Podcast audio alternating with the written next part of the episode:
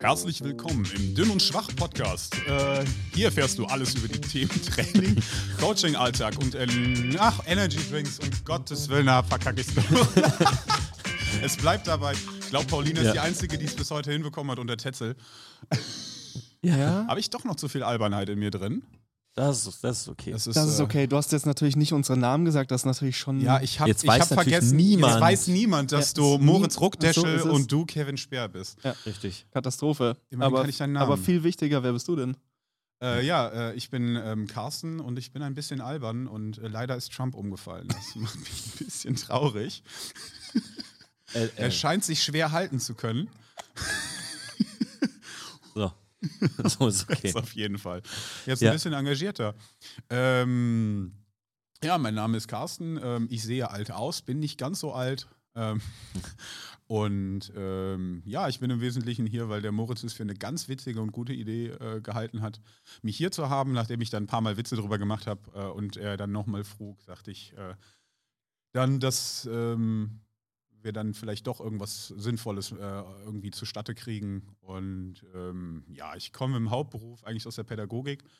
Daher und äh, aus verschiedenen anderen Gründen habe ich mich natürlich in erster Linie mit Verhaltensänderungen äh, auseinandergesetzt. Das ist ja auch ein Stück weit eigentlich mein beruflicher Alltag.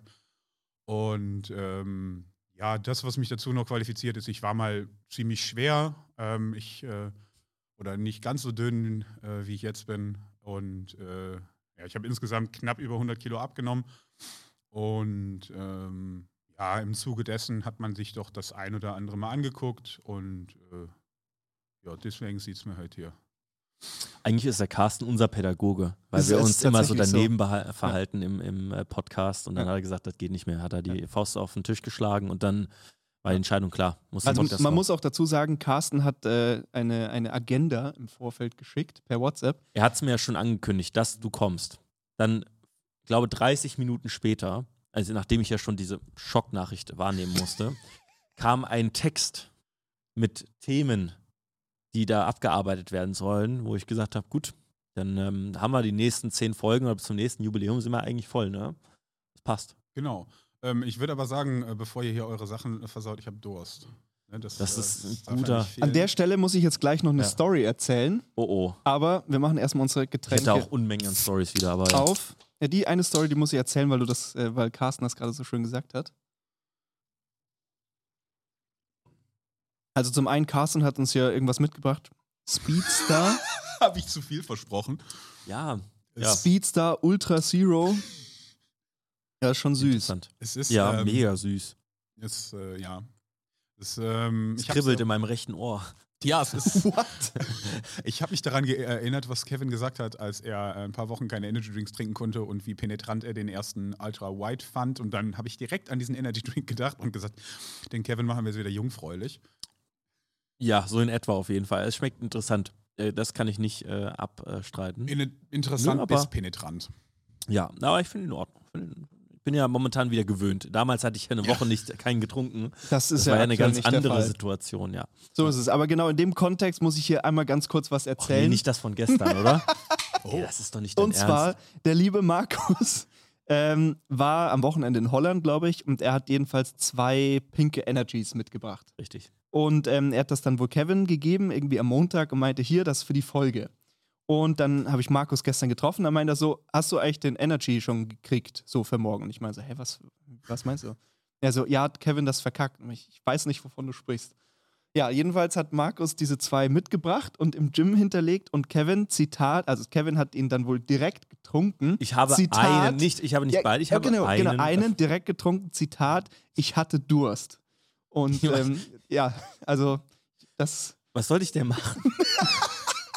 Es ist halt schon wirklich so ein Running Gag. Das ist wie mit dem, äh, wie mit dem äh, Red Bull damals. Ne? Also man kann Kevin tatsächlich mit dem Red Bull, Ja, wo ich das für Gletschereis Red Bull kaputt gemacht habe, wo ich einfach, wo ich einfach mehrere hundert Euro Ja, mit einem Plastikhammer zerschlagen habe. Naja, aber das andere Energy-Getränk habe ich jedenfalls ja nicht mehr gekriegt. Das, Es lag aber nicht an mir. Der Ja, Markus hat das da bewusst dagelassen und Ja. hat gesagt, lass es ruhig da und scheinbar Ja. hat sich jemand dran bedient. Also insofern, wenn die Person zuhört, ähm, dann hat diese Person leider ab sofort Podcastverbot. Die darf das jetzt nicht mehr so. anhören, weil das natürlich schon sehr, sehr kriminell hier Energiegetränke zu klauen. Genau. Das wollte ich nur hier Frage. auf jeden Fall nochmal loswerden. Aber zum Glück hat uns Carsten besorgt, wir haben hier heute ungefähr 20 Millionen Monster stehen. Ähm, Ja. Insofern, das sollte reichen. Wir haben ja einiges vor. Ich habe ja die Agenda vorhin schon genannt. Richtig. Und ähm, ich habe ja Carsten dann auch gemeint, so, ja, äh, cool, dass du dich da so vorbereitet hast. Ich habe es mir nicht durchgelesen, ist zu lang. Ähm, Und dann meinte Moritz, ich hab's mir nicht gelesen. Ich so, ich auch nicht. ich habe bis zum Ende gescrollt, wie viel ich es habe ich ist. hab, ich hab die ersten zwei Punkte gelesen. Das war ja auch das, ähm, worüber wir im Vorfeld gesprochen hatten, hier bezüglich so ähm, Verhaltensänderungen, solchen Sachen. Und der Rest war einfach zu viel. Und dann habe ich auch gemeint, ey Carsten, normalerweise machen wir das so. Wir holen uns einen Gast, dann setzen wir uns hin, dann legen wir halt los. Ähm, ja, aber insofern, ich würde jetzt sagen, wir haben, wir haben schon zu viel geredet. Carsten, leg doch mal los Ja. und erzähl erstmal so ein bisschen was zu deiner Person, zu deinem Hintergrund, weil ich glaube, das führt dann alles weitere so ein bisschen ein. Ja, ähm, die, äh, an die zwei Leute, die mich äh, dann vielleicht kennen, äh, weiß man natürlich das ein oder andere Mal schweife ich ab. Ähm, Kevin hat sich wahrscheinlich ganz besonders auf den Podcast gefreut, weil er jetzt komprimiert Ja. die letzten Wochen ausbleibende äh, Feedbacks dann nicht mehr Ich hat. habe so einen Entzug von dir gehabt die letzten Wochen. Ja, das Jetzt Problem ist, heute werden keine Wutanfälle dabei sein. Das heißt, das Feedback äh, über Swift wird ausfallen. Das ist Kommen da normalerweise so viele Wutanfälle von ihm?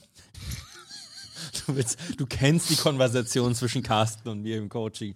Also da kommen, da kommen Wall of Text, Videos, Fotos, alles ohne Ende. Zwischendurch ist er halt während der Einheit dann, ja, äh, ich musste kotzen gehen, aber wieder super. Ja, danach musste ich mir dann den Ventilator, muss das, das Handtuch wieder auswechseln. Danach war ich nochmal kotzen, dann ging es wieder. Also so in etwa ist das Feedback, ja. Und dazwischen habe ich technische Probleme oder mein Fahrrad geht kaputt. Genau. Macht Spaß. Und am Ende war die Einheit super. Und am Ende war die Einheit super. Er hört sich, hört sich aber auch nach einer guten Einheit an. Also das muss man schon auch dazu sagen. Ne? ja, Ausdauersport macht wahnsinnig Spaß. Großartig. Das, äh, kann man gar nicht anders sagen. Ähm, So viel zum Thema Abschweifen. Genau. Das werden wir heute noch einige Male mal schauen, ob wir uns irgendwann, äh, also damit meine ich, äh, meine ich in erster Linie mich, ähm, dann wieder einfangen. Ähm, ja, das Thema, was wir uns ja halt überlegen, äh, überlegt hatten, ist in erster Linie halt Verhaltensänderungen und ähm, Gewohnheiten. generell Gewohnheiten, was ja auch ein bisschen miteinander äh, einhergeht, weil das Verhalten an sich kann man ja einfach damit umreißen, das ist alles, was man entweder aktiv macht oder halt unterbewusst. Ähm, man kann sich das ja vereinfacht so vorstellen, es gibt, haue ich hier die Technik noch um, ähm, es gibt ja im Wesentlichen gewisse äh, Aktivitäten, die macht man ganz bewusst, das heißt, für die entscheidet man sich, da denkt man vorher drüber nach und es gibt Dinge, die passieren von ganz alleine und äh, da muss man dann auch nicht groß drüber nachdenken, wie zum Beispiel Verhalten im Straßenverkehr oder äh, was weiß ich, Umgang mit Impulsen. Ja, ja, auf dem Bürgersteig fahren zum Beispiel. Das so, Verhalten im Straßenverkehr. Warum, warum ausgerechnet das Beispiel? Das war ganz zufällig gewählt. Ja. Dein, dein Problem war ja, dass du eine bewusste Entscheidung getroffen hast und dich äh, nicht auf den Automatismus verlassen hast. Ja, aber das, das ist doch genau der Krass, Moment. stimmt. Das ist aber doch genau der Moment, wo der Polizist doch erkennen muss, okay, der hat sich bewusst entschieden, weil war er effizienter und das hatte ja irgendeinen Hintergrund. Der hat das Oder nicht er hat gemacht, sich bewusst entschieden, weil er ein Krimineller ist. Oder das. Okay. Gut, Develop Verhalten. Kriminalstatistik. Verhalten. Definition. äh, Wir müssen ja eigentlich erstmal drüber. Wir, wir schweifen hier wieder komplett ab. Eigentlich weiß doch noch kein Mensch, wer der Carsten eigentlich genau ist, wo der herkommt, was, was der Hintergrund ist. Aber ich, ich fand die Einleitung jetzt eigentlich Aber die, ganz der gut. Einleitung war super. Genau. Deswegen bitte nochmal anschließen und dann. Ja, ich weiß gar nicht, gibt es noch irgendwas Interessantes zu mir zu sagen? So, naja, dein, dein Hintergrund, wie du überhaupt zu diesen ganzen so. Themen gekommen bist. Ja, Ja. ich hatte ja eben angerissen, ähm, ich äh, komme aus der Pädagogik und ähm, ich sag mal, so systematisch, wie das jetzt hier vielleicht im Verlauf auch klingen wird, von den, äh, von den Hintergründen, wenn ich da in weiten Teilen äh, relativ theoretisch spreche, aber halt natürlich auch Praxisbeispiele dann äh, oder praktische Anwendungen anwende ähm, oder erwähne. So habe ich es nicht gemacht, beispielsweise auch beim Abnehmen nicht. Ähm, da habe ich das klassische ähm, ja, ballern und einfach so viel machen, wie es geht und äh, irgendwie schauen, an, anders funktioniert es halt auch nicht. Und ähm, das, was halt im Nachhinein halt dazu kam, wenn man sowas im Nachhinein gemacht hat und vielleicht auch evaluiert, schaut man vielleicht ein bisschen, was waren die Gründe, warum hat das funktioniert. Äh, und das gepaart mit meiner, ähm, mit meinem Job in der, ja, im weitesten Sinne auch in der äh, Pädagogik und dem Interesse auch daran und der Beschäftigung auch mit Ernährung, wo ja auch viel Soziologie und Psychologie mit rein ähm, spielt und äh, dem Auseinandersetzen mit dem Thema zum Beispiel Behavioralismus, Behaviorismus, ähm, hat dazu dann geführt, dass ich mir ein gewisses, also ein gewisse Basis ja halt auch schon hatte und äh, mir dann halt auch nochmal gezielter Literatur angeschaut habe, halt auch über die Ausbildung hinaus, wo es dann in erster Linie vor allen Dingen ja um simple Sachen wie Konditionierungen geht oder eben ähm, Reizreaktionsschleifen, wie zum Beispiel nach, äh, nach Skinner. Also das äh, kann ich später nochmal drauf eingehen, ähm, um das jetzt nicht äh, ausschweifen zu lassen. Ähm, bis hin dann eher zu, ich sag mal, eher Kultur, äh, popkultureller Literatur wie Sachen von James Clear. Dann gibt es noch irgendwas so auf der Schwebe dazwischen von BJ Fogg, der das, ähm, der hat auch unter anderem da ein paar ähm, unter anderem äh, TED Talks zugehalten, der aber auch in erster Linie aus der Forschung kommt und sich ein bisschen auch anschaut, wie kann man das Verhalten von Menschen ähm, modulieren.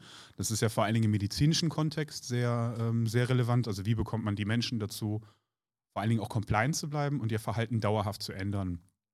Und äh, darüber und ähm, durch den Vorteil, ich habe immer, immer das Glück, ähm, auf relativ schlaue Menschen zu treffen und habe dann auch zum Teil Leute aus der Organisationspsychologie im Umfeld gehabt, mit denen ich mich dann diesbetreffend ausgetauscht habe. Und das Thema kam halt vor allen Dingen bei der Ernährung immer und immer wieder, wenn ich mich mit dem Thema auseinandergesetzt habe. Warum können manche Leute abnehmen und das Gewicht halten und andere eben nicht. Ja, und ich denke, warum du über Abnehmen sprichst, das ist ja auch der Punkt, wo wir dann jetzt äh, primär erstmal drauf hinaus wollten. Du hast nämlich nicht nur einfach nur fünf Kilo abgenommen, mhm. äh, sondern da waren ein paar mehr Kilo, die dahinter steckten. Ich habe ein altes Shirt dabei. Da den Lorenz drin, aber eigentlich eher vor dem Lorenz äh, sehen wir auf jeden Fall den Friedrich da drin. Also der braucht ja. das auf jeden Fall. Also ich ähm, man muss dazu sagen, das ist nicht das größte Shirt, was ich hatte. Sehr super mhm. im super Zustand. Da würde ich gerne den Friedrich drin sehen. Und zwar voll ausgefüllt. Der ist mir nämlich zu.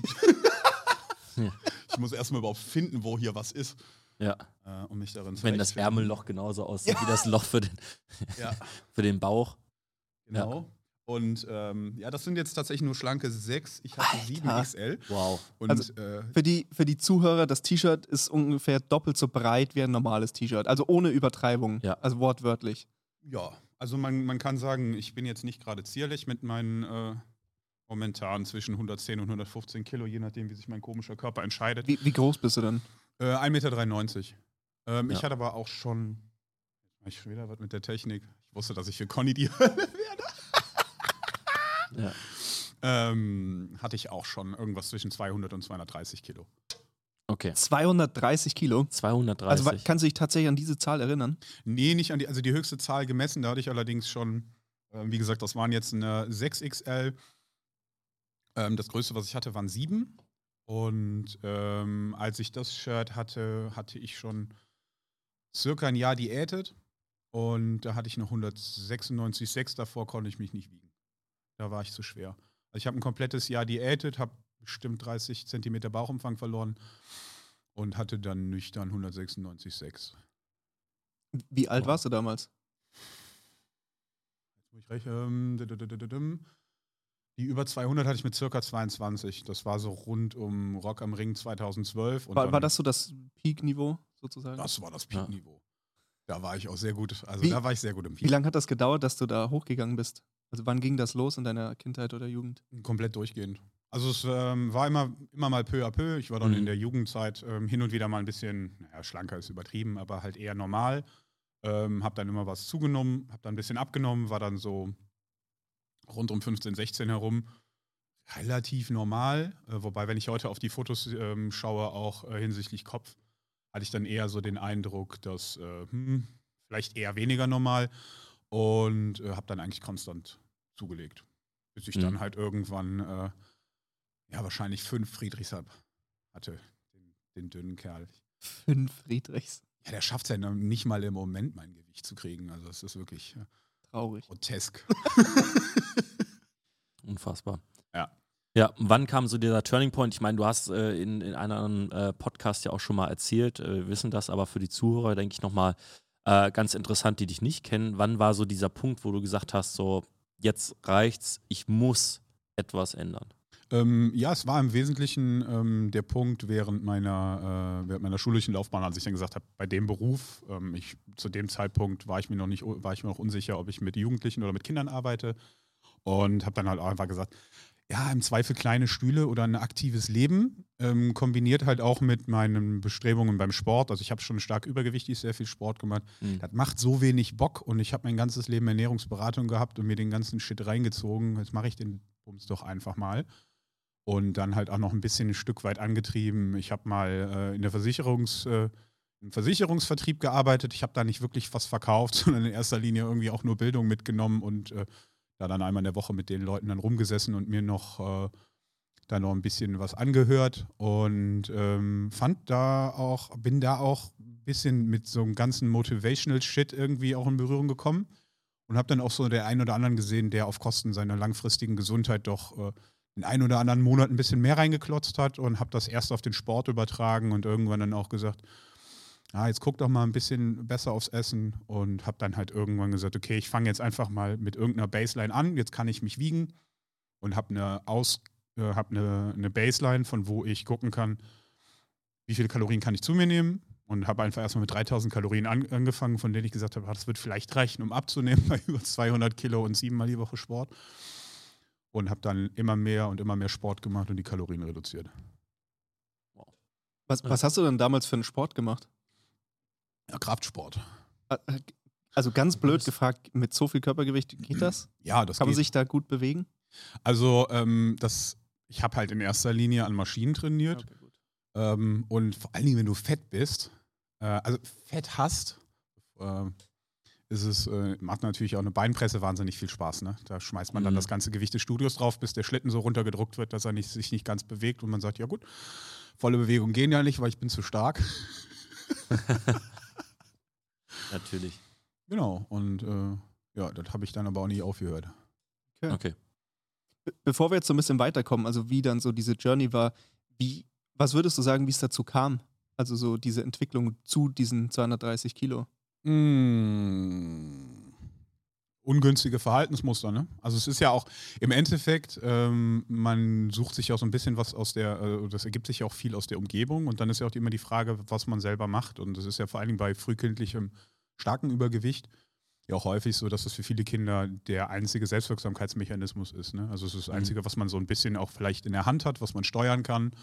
Und ähm, das führt dann ja auch unter Umständen zu ähm, nicht ganz so positiven äh, Coping-Mechanismen. Ne? Also das heißt quasi ein Umgang mit Emotionen oder halt, woraus dann vielleicht irgendwann auch eine Verhaltensweise an sich wird. Ne? Dass man Mhm. das, das wird ja auch dann, ich sag mal, ein Stück weit ein Teil der Identität. So, ah, okay, jetzt sind wir hier die Genießer.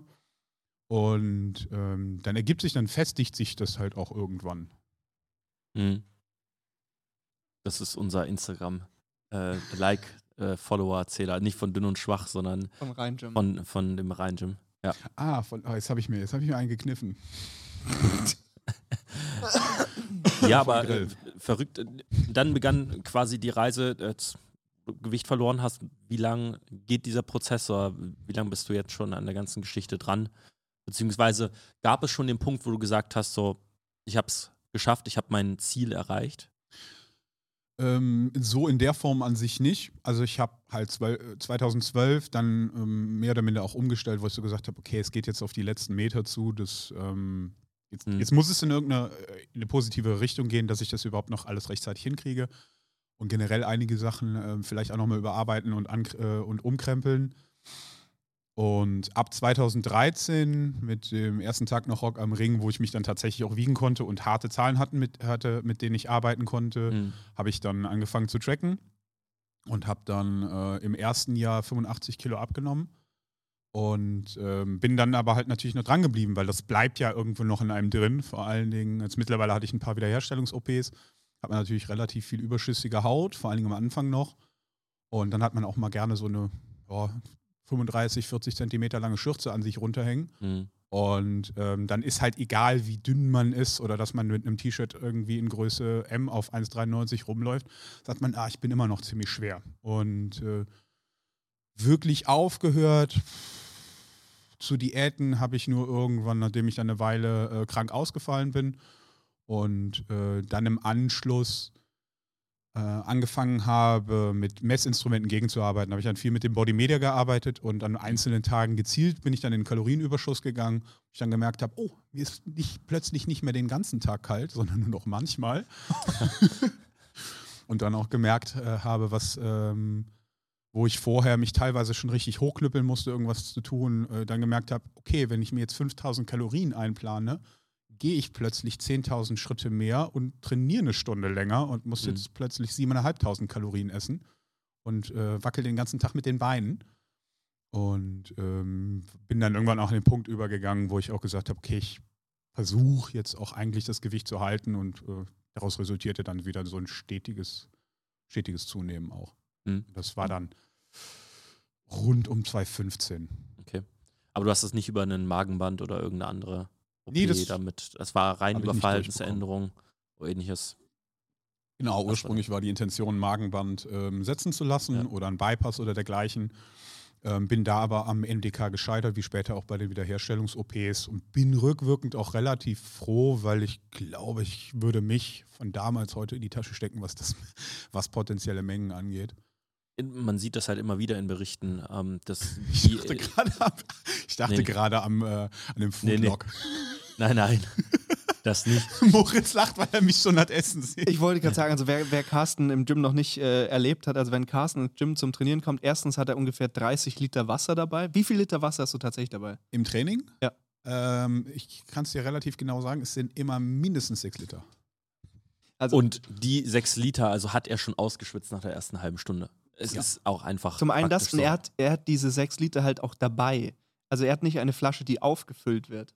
So, das Nein. mal das Erste. Und ähm, die, die Portion Essen für danach ist, ähm, ich kann, wie, wie kann man das beschreiben? Ich habe sie noch nie gesehen, Ja, die, tatsächlich. ist, die ist halt wie so ein Schuhkarton.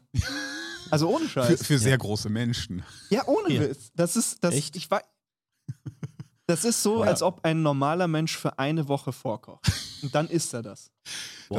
Das eins der geilsten Sachen, die ich jemals gehört habe, da sind wir grillen gegangen. Äh, waren wir grillen und ähm, das war zu der Zeit, wo ich noch sehr stark diätet habe. Und ja, was macht man natürlich, wenn man es gewohnt ist, sehr viel zu essen?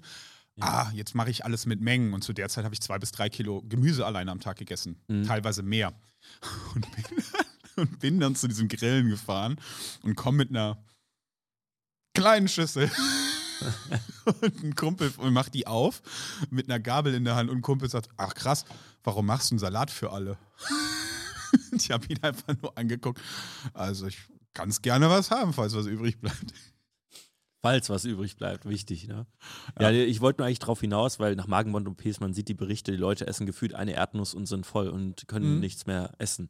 Das wäre ja. wahrscheinlich für dich jetzt mit deinem Konsum unmöglich in irgendeinen Einklang zu bringen. Nee, das wäre auch tatsächlich nicht gegangen. Ähm, das habe ich auch rund um die ersten Beratungen, als ich dann äh, einen Antrag gestellt habe, äh, wegen der Hautstraffung dann auch gemerkt oder auch das Feedback bekommen von den Chirurgen, die gesagt haben, die sind das nicht gewohnt, dass jemand auch nur ansatzweise so viel abgenommen hat und in Anführungszeichen gesund vor denen steht.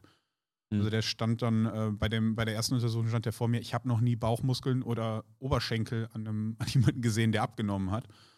Und da war ich auch verhältnismäßig dünn und mir ging es schon nicht so gut. Aber ähm, wo er auch gesagt hat, die allermeisten Leute, die kommen mit einem Magenband, das sind, das sind Wracks. Und äh, die Mhm. haben sich zum Teil auch wirklich nur runtergehungert. Ich meine, das ändert nichts an der Sinnhaftigkeit von einem bariatrischen Eingriff bei den allermeisten Menschen. Aber ähm, wenn man es irgendwie anders hinkriegt, sollte das doch wahrscheinlich eher der Way to go sein. Ähm, aber nun gut, ist es ja nicht einfach nur Calories in, Calories out. Da spielen ja noch ganz viele andere Faktoren mit rein. Ne? Tatsache. Das Ja. stimmt. Aber mega interessanter Weg. Das hat sich über ein paar Jahre dann gezogen, dass du bis an den Punkt kamst. Und jetzt geht es um Leistung.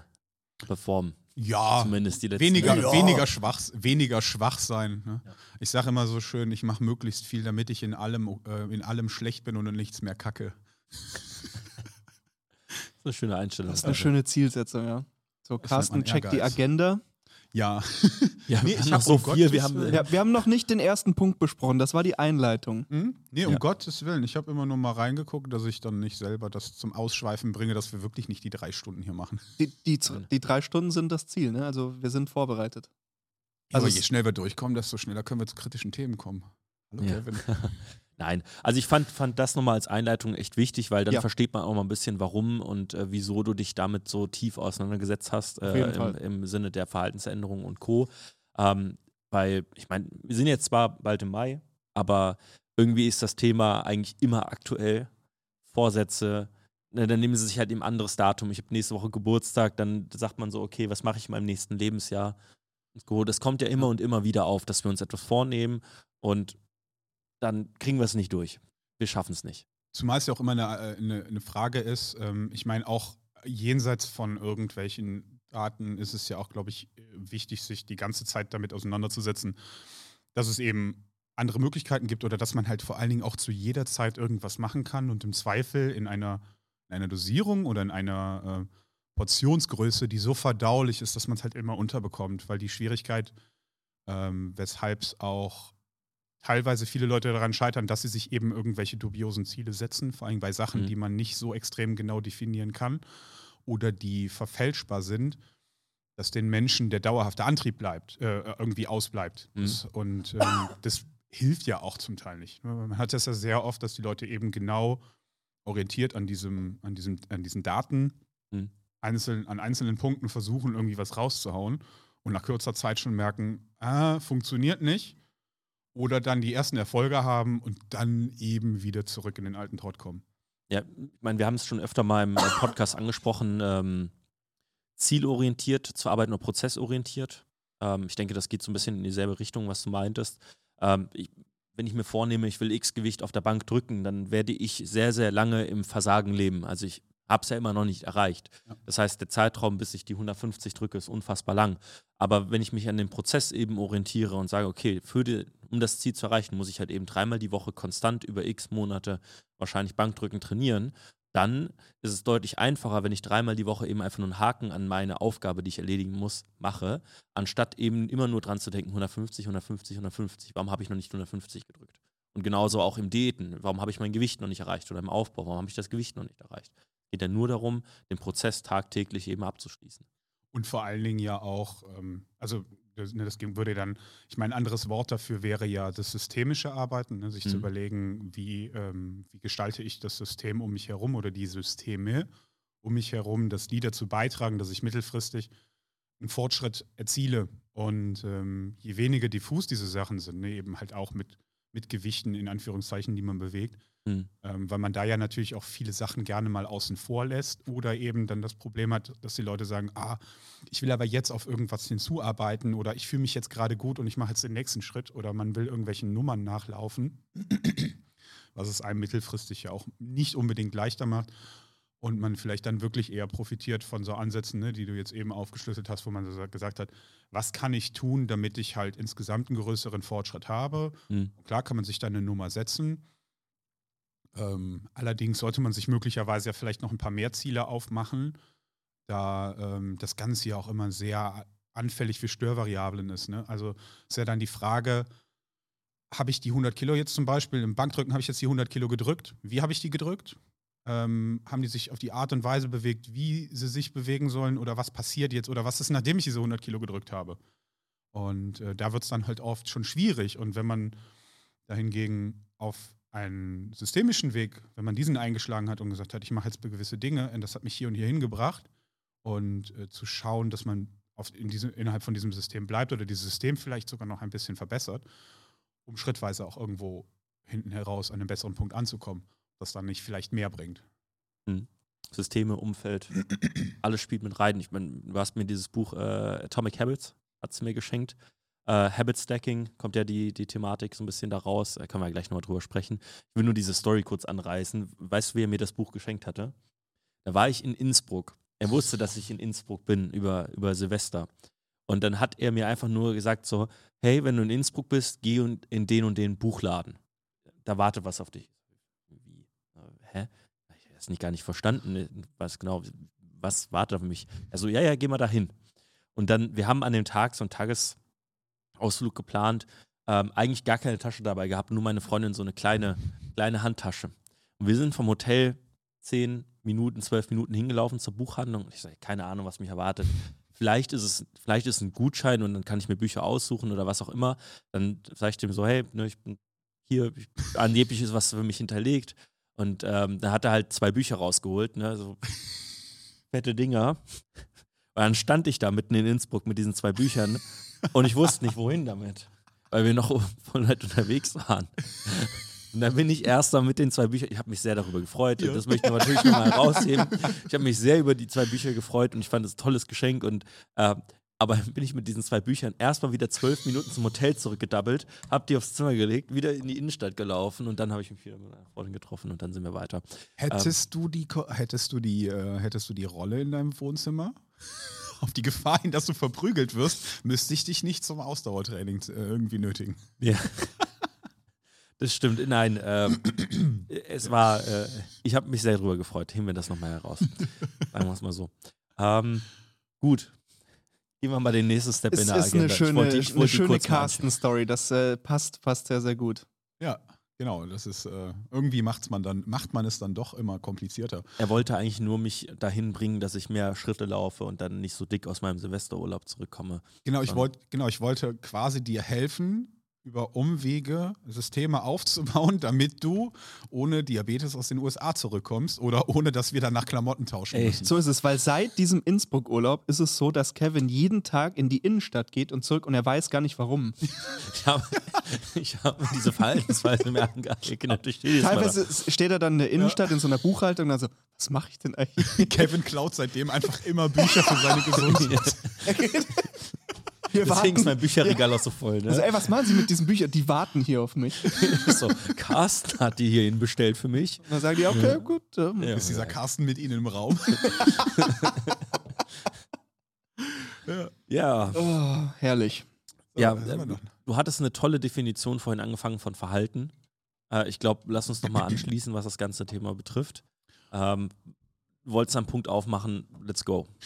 Ähm, ja, und zwar ähm, habe ich ja eben angerissen, dass es ja, ja Verhalten gibt ja, ja die Frage, wie man es halt absteckt, aber man kann es ja mehr oder minder, äh, wenn man es auf um die reine Tätigkeit, auf die reine Tätigkeit reduziert, gibt es ja bei der, beim in Anführungszeichen Verhalten, also bei dem, was wir den ganzen Tag machen, unbewusste, äh, unbewusste Prozesse, die von alleine laufen, möglicherweise extern ausgelöst, möglicherweise auch einfach, weil wir eine gewisse, in eine gewisse Richtung in Anführungszeichen gehen etwas initiieren und dann gibt es ähm, dahingegen noch eine bewusste Entscheidung. Das heißt, wir denken über etwas nach, ähm, zum Beispiel über den Gehweg zu gehen, weil Ja. man äh, halt ein paar Dinge für sich abwägt. Ja. Äh, wenn man diese Sachen direkt miteinander vergleicht, gibt es dann einen wesentlichen Unterschied und das ist der Aufwand an Ressourcen. Das heißt, ähm, wenn man es jetzt wirklich sehr vereinfacht und ich werde heute ganz, ganz, ganz viele Sachen einfach vereinfachen, weil man es sonst nicht komprimieren kann, ich dann schon gar nicht, dass man irgendwie folgen kann, kann man sich ja auch äh, ein Stück weit Willenskraft oder auch Disziplin oder was weiß ich auch, was man für ein Wort dafür benutzen will, ähm, als Ressource oder als endliche Ressource vorstellen. Und bei jeder bewussten Entscheidung verbrauchen wir in Anführungszeichen etwas davon. Das recovert sich alles, aber es ist einfach erstmal ein Kostenpunkt im weitesten Sinne. Mhm. Das bedeutet auf der anderen Seite, und das ist ja die Tendenz, die wir haben, ist, dass der Großteil unserer Aktivitäten im Alltag, ja, also das, was sich immer wiederholt, fortlaufend ähm, automatisiert wird. Das heißt, je häufiger wir etwas machen, desto einfacher also das fällt, je unbewusster es abläuft, desto weniger Ressourcen kostet uns das.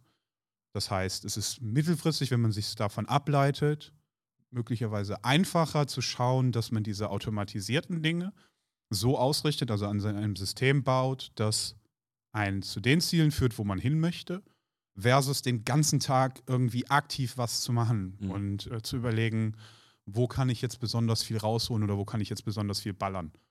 Das heißt, für mich ist es viel Aufwand, wenn ich jetzt festlege, ich gehe dreimal die Woche ins Studio. Die ersten zwei Wochen ist es für mich halt super aufwendig, immer Montag, Mittwoch, Freitag an meinen festgelegten Termin zu gehen. In der dritten Woche, vierten Woche ist dann auf einmal so, ist doch klar, dass ich Montag ins Studio gehe. Es ist halt nicht mehr, ich muss nicht mehr bewusst drüber nachdenken, sondern meine Tasche, Tasche ist schon quasi gepackt Genau. und ich laufe los. Genau. Und dann, dann ist ja auch immer die Frage, ne, die Sachen kann man halt unter, ähm, kann man halt auch unterstützen, ähm, indem man sich halt möglichst leicht macht. Das heißt, man schaut vielleicht, was sind so die kleineren Sachen.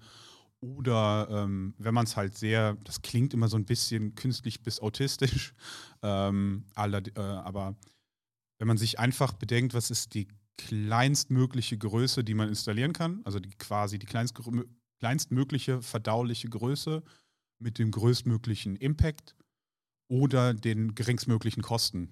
Das, ähm, ich mache jetzt mal ein Beispiel. Ich hasse meinen Garten, obwohl ich ihn sehr gerne habe, Wie kann man seinen Garten hassen? Also wirklich. weil er mit Arbeit verbunden ist. Ich hätte damals die Wohnung fast nicht genommen, deswegen, aber ich habe wahnsinnig viel Glück mit meinem Vermieter. Aber Der ist Gartenarbeit ist, toll. doch erfüllend, oder nicht? So, Bonsai, also Garten, ich- alles erfüllend. Ganz ehrlich, Kevin, kauf dir ein E-Bike, dann kannst du dich mehr bewegen. Mein Garten ist immer offen. erfüll dich da, erfüll dich da. Dann mache ich bin auch einen meistens zweiten Standort auf. Ist, da, ist das so ein Service, den man bei dir buchen kann? So, ich komme dann hin mit Ja. so einem Flug und dann park Kevin geht, Kevin geht dann erst so durch und sagt, oh, also da müssen wir ein Oh. bisschen ran, also da müssen wir auf jeden Fall auch noch ein bisschen, äh, also Wir sind im Rheinland. Südseite? Ja, nee, wir sind im Rheinland. Ist das Südseite? teuer. oh, oh, oh, oh, das wird teuer. Oh, das muss neu. Ja. okay. Also ja, kann man. Insofern bitte Anfragen an Develop äh, Garten schicken. Develop Garden. Wir machen heute so ganz, wir machen heute so offen, an welchen Stellen ich überall an Kevin rumkonditioniere. Ja. schauen wir mal, schauen wir mal. Nee, ähm, ich möchte bitte an der Stelle noch mal kurz herausheben, dass ich gestern mein erstes Radieschen und meinen ersten Spinat gegessen habe aus meinem eigenen Garten. Obwohl alle Hater gesagt haben, dass das mit meinem Garten alles nichts wird. Aber klingt auf jeden Fall nach einem stabilen Essen. Also, Ein, ein Radieschen und Moment Spinat. mal, das Radieschen habe ich probiert und den Spinat habe ich wie Pizza gemacht. Okay, gut, ich nehme es zurück. Das klingt tatsächlich gut. Was waren das für Hater und wie lange kleben wir die am Assault Bike fest? Wir, wir kleben ihn den Mund Ich wollte zu, jetzt sagen, das oder- ist der Entscheidende. Ja, Währenddessen. ja, ja. Und Okklusion. ja. Weißt du nicht, dass Kevin das tatsächlich macht? Ja, ich weiß das, ich habe das mal mitbekommen, dass Alex das Ja, genau. machen musste. Hast du es sogar mitbekommen? Äh, ich, kam, ich kam danach. Warum hast du das noch nicht gemacht? Hä? Warum?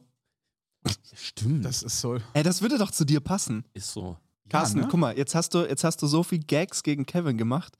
Jetzt kommt, Nicht gegen. also für. okay, du hast so viele Gags für Kevin gemacht. Jetzt, jetzt tut Kevin was für dich und aktualisiert deinen Trainingsplan. Ja, aber das wird ja noch ein bisschen dauern. Das Darf wird tatsächlich noch ein nicht bisschen trainieren. dauern. Er Ist egal, aber schreib Ja. dir das auf jeden Fall bei Notion auf, dass du es nicht Ich vergisst. schreib's in Notion rein. Ja. To do. Mit Notion kann man alles machen. Ist Ja. so.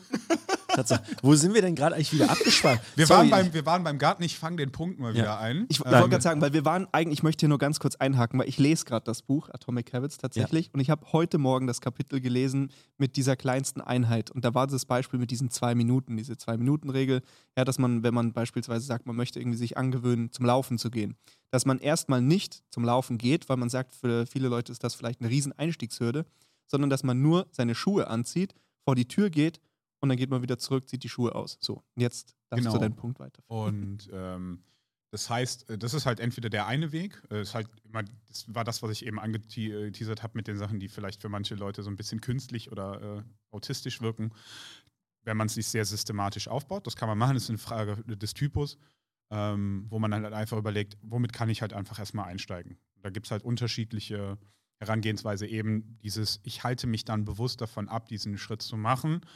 Oder aber, das ist aber auch eine Typusfrage, vielleicht auch in die Richtung zu gehen, zu sagen, ich äh, alleine das dahin zu gehen, ist jetzt schon das Erreichen. Also da kann man ja auch mit Journaling arbeiten zum Beispiel. Das heißt, man hält so ein bisschen, äh, man baut sich einen Streak auf und man hält fest, habe ich das heute gemacht oder nicht.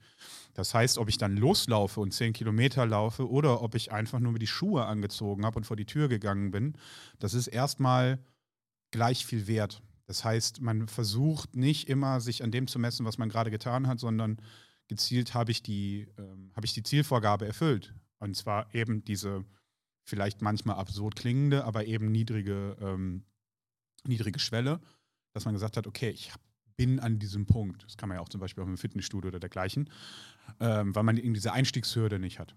Und ähm, da gibt es dann, ne, wie gesagt, den Unterschied, ob man dann sagt, man bricht es, man spricht, man äh, bricht es dann erst recht ab, um quasi diese Vorfreude aufzubauen und erstmal an dieser, ähm, an diesem System zu arbeiten, dass man schaut, dass man es erstmal implementiert. Oder eben, dass man sagt, hey, ich bin zwar heute nicht laufen gegangen, aber ich war da. Und beim nächsten Mal ist man vielleicht gelaufen und irgendwann sagt man, die ersten 500 Meter sind mein Ziel. Und dass das, also quasi immer Schritt für Schritt so lange ausbauen und am Ende des Tages macht man manchmal mehr. Das kann man ja auch zum Beispiel mit Lesen. Ähm, so habe ich das mal eine Zeit lang gemacht. Da habe ich Lesen mehr oder minder auch ein bisschen als Selbstzweck betrachtet. Das mache ich mittlerweile nicht mehr und ähm, habe dann auch beim Journaling gesagt, okay, ich muss jeden Tag lesen. Dafür habe ich mir zuvor einfach überlegt, was kann ich denn tun, was ist simpel. Habe mir dann auf der einen Seite Blogs rausgesucht, wo relativ kurze Artikel dabei sind, aber auch welche, wo ein bisschen mehr. Habe dann immer viel aufgehabt. Dann zum Beispiel am Anfang Body Recomposition von, äh, von Lyle McDonald. Das sind jetzt Mhm. nicht immer kurze Artikel, Absolut nicht. ähm, aber man hat halt den Vorteil innerhalb von solchen Blogs, das sind ja meistens Hyperlinks. So, dann sagt man, hey, das gucke ich mir morgen an. Und es gab Tage, da habe ich dann wirklich nur einen kleinen Artikel beispielsweise auf dem Blog von James Clear gelesen oder was weiß ich wo, wo man teilweise wirklich nur vier, fünf, äh, vier, fünf Zeilen hat. Ähm, manchmal habe ich aber halt auch wirklich eine halbe oder eine Dreiviertelstunde an irgendwas rumgelesen. Und ähm, das habe ich halt über Monate gemacht und bin am Ende damit rausgekommen, dass ich mehr gebacken gekriegt habe oder mehr gelesen habe, wo vor allen Dingen mehr davon hängen geblieben ist als in den Zeiten vorher, wo ich gesagt habe, boah, ich muss jetzt jeden Tag 15 Seiten lesen. Mhm. Ja, Weil es dann einfach gewohnter war, dass man überhaupt erst anfängt. Gab es äh, ein nettes Buch, was ich letztens gelesen habe, Re Relentless. Da geht es halt letztendlich darum, äh, ich glaube, ich habe dir sogar das Video geschickt, äh, wo jemand über Relentless gesprochen hatte. Ist ja auch egal. Es geht darum, dass wir, wenn wir uns solche Habits aufbauen und die nicht immer versuchen auszumaxen, sondern wir machen die mindeste Einheit davon. Ich könnte theoretisch mir vornehmen, jeden Tag 200 Seiten zu lesen und irgendwie würde ich es reinpressen können, aber die Frage ist, ist es langfristig sinnvoll, das zu tun und werde ich das immer durchsetzen können, werde ich es immer schaffen können. Dann ist es viel sinnvoller, die kleinste mögliche Einheit zu nehmen, die ich aber immer und täglich schaffe, egal was passiert, egal wie viel Stress ich habe, ich werde es immer schaffen, fünf Seiten zu lesen, als Beispiel. Genau. Darauf kann man dann halt mittelfristig auch den Fokus legen, weil, äh, oder zum Teil ja auch die Ziele verschieben. Ne? Sorry, nicht relentless, effortless, so heißt das. Effortless, ja. ja Effortless, so genau, heißt geht ja auch in dieselbe Ja. Richtung. Ne? Dass Ja. eben dieser bewusste, diese Entscheidungsprozesse ausfallen. Ne? Wenn das zum Beispiel auch so ist, ähm, alleine schon, bei, bei mir ist es zum Beispiel so, also es, man merkt, man kann es ja auch, äh, wenn man ein bisschen, ein bisschen mehr darauf achtet, merkt man es ja auch an manchen Stellen. In dem Moment, ich habe mir immer den ganzen Kram, den ich mir vom Sport reintrichter, den habe ich immer vordosiert in kleinen Kaugummi, äh, äh, Kaugummidöschen. In dem Moment, wo ich mir das reinkippe, ist gar nicht mehr zu hinterfragen, ob ich jetzt Sport mache oder nicht. Ähm, abgesehen davon, dass es bei mir eine relativ robuste, ähm, ein robustes äh, Verhalten ist und ich auch eher zu dem gehört habe, der sich bremsen musste. Ähm, in dem Moment, wo ich das mache, war klar, ich fahre jetzt entweder ins Studio oder setze mich aufs Rad. Das, ist, Mhm. das wird dann nicht mehr hinterfragt, weil das quasi das Ganze aneinander gekoppelt ist. So nach dem Motto, ich habe jetzt das gemacht, also passiert das, wie es ja auch sein kann. Ey, morgen ist Montag, da ist Kraftsport. Das heißt, ich packe jetzt von vornherein, damit es mir dann im Nachhinein leichter fällt, meine Tasche, meine Sporttasche schon rein oder eben da, wo wir abgeschwiffen sind, beim Thema Garten. Ich, es ist für mich relativ umständlich. Ich habe einen niedrigen Wasserdruck. Ich habe, äh, muss jedes Mal reinrennen, weil ich keinen Hahn im Garten habe. Und wenn man dann 150 Liter durch seinen Garten schleppen muss, weil man den Rasen äh, irgendwie noch, äh, noch nachwachsen lassen muss, ist das ziemlich ätzend. So, das heißt, wenn ich es mache, sorge ich dafür, dass danach immer eine, die gefüllten Kannen da stehen und ich im Zweifel sage, ja komm, und dann gehe ich an die wichtigsten Stellen, kipp das da auf und füll die nochmal nach. Mhm. So, weil einmal komplett durchgießen, das dauert bei mir eine Dreiviertelstunde. Ja, auch nicht immer Bock drauf. Aber wenn die Sachen dastehen, habe ich mir diese Schwelle halt schon mal rausgenommen. Ne? Richtig. Und ähm, das kann man an ganz, ganz, ganz vielen kleinen Stellen machen, wie man, oder Leute, die sagen, die wollen mehr trinken, ja, es, statt sich dann irgendwelche dubiosen, oh, ich muss jetzt trinken und links und rechts, Mhm. einfach mal vielleicht auch Gedanken machen, wie mache ich mir das Trinken leichter? Was weiß ich, durch irgendwie einen Sirup oder um 3 Uhr nachts Energy Drinks. Wecker Äh. stellen. Wecker stellen. Oh, Zeit für ein Monster. Und äh, oder einfach dafür zu sorgen, dass halt überall Energy Drinks rumstehen. Ja, Ja, das man eine genug- Option. Auf jeden Fall. Ja, das habe ich oft mal mit Leuten ähm, oder Kunden im Gespräch, wenn es halt darum geht, so ja, ich schaff's nicht und nach der Arbeit mich aufzuraffen. Ja gut, lass uns doch mal vielleicht zwei, drei Wochen probieren, dass du nach der Arbeit direkt zum Training gehst. Ja, du Ja. fährst nicht erst nach Hause, isst, setzt dich hin, wartest, bis verdaut ist und fährst dann zum Training, sondern sorgst dafür, dass du in der Arbeit schon mal ein Snack isst, fährst direkt zum Training. Ja, vielleicht ist es nicht, fühlt sich im ersten Moment optimal an, aber wenn es gewohnter wird, ja, dann wird es dir auch leichter fallen. Und schon haben wir das Ganze miteinander verbunden und du kannst dem Ganzen quasi nicht entrinnen. Ja, das Genau. Ist, es ist einfach, es ist eine logische Folge, die passiert. Und das, glaube ich, geht ja auch in die Richtung von dem Habit Stacking. Der, der ähm, Zum, zum Zum Teil, also Teil. Bei, bei, beim Habit Stacking geht es ja in erster Linie darum, ähm, vielleicht setze ich da jetzt nochmal in Anführungszeichen theoretisch Ja. nochmal äh, noch mal einen Schritt zurück.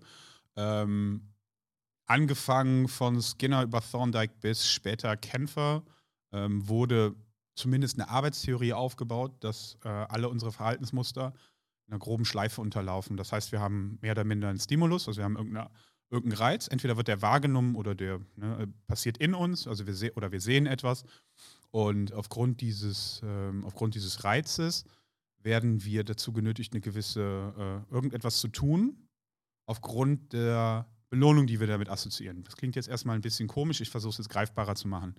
Sehr zeitgenössisches Beispiel dafür. Unser Handy vibriert, äh, wir kriegen das mit, wir assoziieren das mit sozialer, äh, mit sozialer äh, Interaktion. Und da haben wir jetzt, ne, das ist ja was Positives für uns und wir setzen Dopamin frei, greifen das Handy und gucken rein. Beziehungsweise wir gucken rein, es wird dann schon freigesetzt. Das kommt bis zu dem Punkt, und da muss man sich selber und andere auch mal im Auge behalten, dass die relativ unruhig werden, wenn deren Handy vibriert, weil die das halt direkt damit äh, assoziieren, weil dieser Impuls da ist und oh mein Gott, ich muss da jetzt drauf reagieren und teilweise die ganze äh, Aufmerksamkeit darauf liegt. Und beim Habit Stacking kann man eben diese Dinge, die man den ganzen Tag macht, etwas anderes anhängen. So wie zum Beispiel, äh, da gibt es von, von dem Fogg das Beispiel, jedes Mal, wenn man die Klospülung getätigt hat, eine, äh, eine Liegestütze zu machen. Oder ähm, ich habe es zum Beispiel so gemacht, ich bin eine ziemliche Kartoffel. Äh, also Körperklaus wäre, glaube ich, eine Beleidigung für jeden, für jeden Körperklaus. Nee, nicht ethnisch, nicht ethnisch, Conny. Ähm, bewegungstechnisch. ähm, und ähm, zum Beispiel, während ich mir die Hände wasche, was ich relativ ausgiebig und ähm, relativ häufig tue, auch im Berufskontext, wenn ich dann halt äh, koche oder dergleichen, äh, oder auch beim Putzen, stehe ich auf einem Bein. So. Das mache ich halt einfach die ganze Zeit, das hinterfrage ich nicht mehr, das mache ich nebenher und das ging dann bis zu dem Punkt, wo ich dann auch wirklich relativ solide stand. Am Anfang hatte ich dann Fuß irgendwie auf dem Boden, bis ich dann irgendwann nicht mehr bei, jeder, bei jedem Ausfallschritt aufs Maul geflogen bin. Und einfach zu gucken, wo kann man die Sachen ähm, irgendwie einbauen oder zum Beispiel, dass ich gesagt habe, okay, bevor ich duschen gehe, äh, mache ich eine Übung für den Nacken, weil ich die ganze Zeit Nackenschmerzen hatte, bis man dann nicht mehr drüber nachdenkt. Was alles aber auch nicht bedeutet, dass die Sachen für einen komplett ähm, unanstrengend sind. Also wenn sich solche Sachen, egal wie lange man sie gemacht hat, manchmal muss man die doch noch relativ bewusst machen, weil es ja nicht so was ist wie, wenn ich aus dem Raum gehe, mache ich das Licht aus, ähm, sondern ein bisschen aufwendiger ist, braucht das ja auch eine gewisse Art von Ressource. Ähm, und man dann irgendwann gucken muss, dass man sich nicht den ganzen Tag mit so etwas überlädt, sondern einfach erstmal nur schaut, dass man Kleinigkeiten einbaut und die wichtigsten Sachen beibehält und diese möglicherweise einfach ausbau, ausbaut. Ne? Das ist eine kleine kontrollierte Zwangsneurose, die man sich da aneignet. Zwangs Also, Zwangsneurose ja, wie, darf ich euren Tag versauen? Ich habe nämlich eben, ich habe mich noch zusammengerissen, den äh, Tag für Lorenz nicht zu versauen. Das H und das N an dem Rhein-Gym-Ding ist schief. Ja, ich weiß.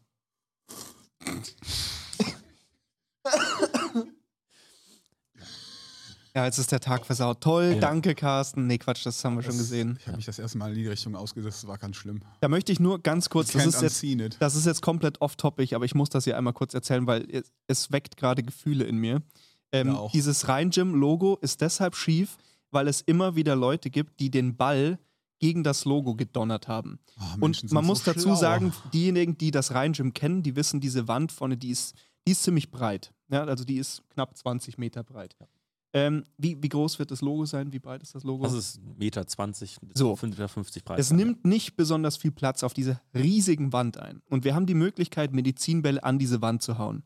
Und es ist mir ein Rätsel, wie man es schafft, dieses Logo zu treffen. Also das ist entweder bewusst oder Dummheit. Und beides ist einfach nur ganz großes Kino. Insofern kurzer, kurzer Rage hier nochmal. Ja, die Rants kommen ja immer gut an. Ja, die Wutbürger, wie uns die Jessie genannt hat. Wutbürger, richtig.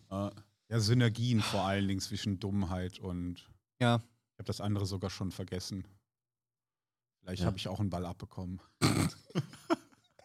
Vielleicht, vielleicht saß ich gegenüber der Wand und man hat gesagt, die Fläche reicht hier nicht.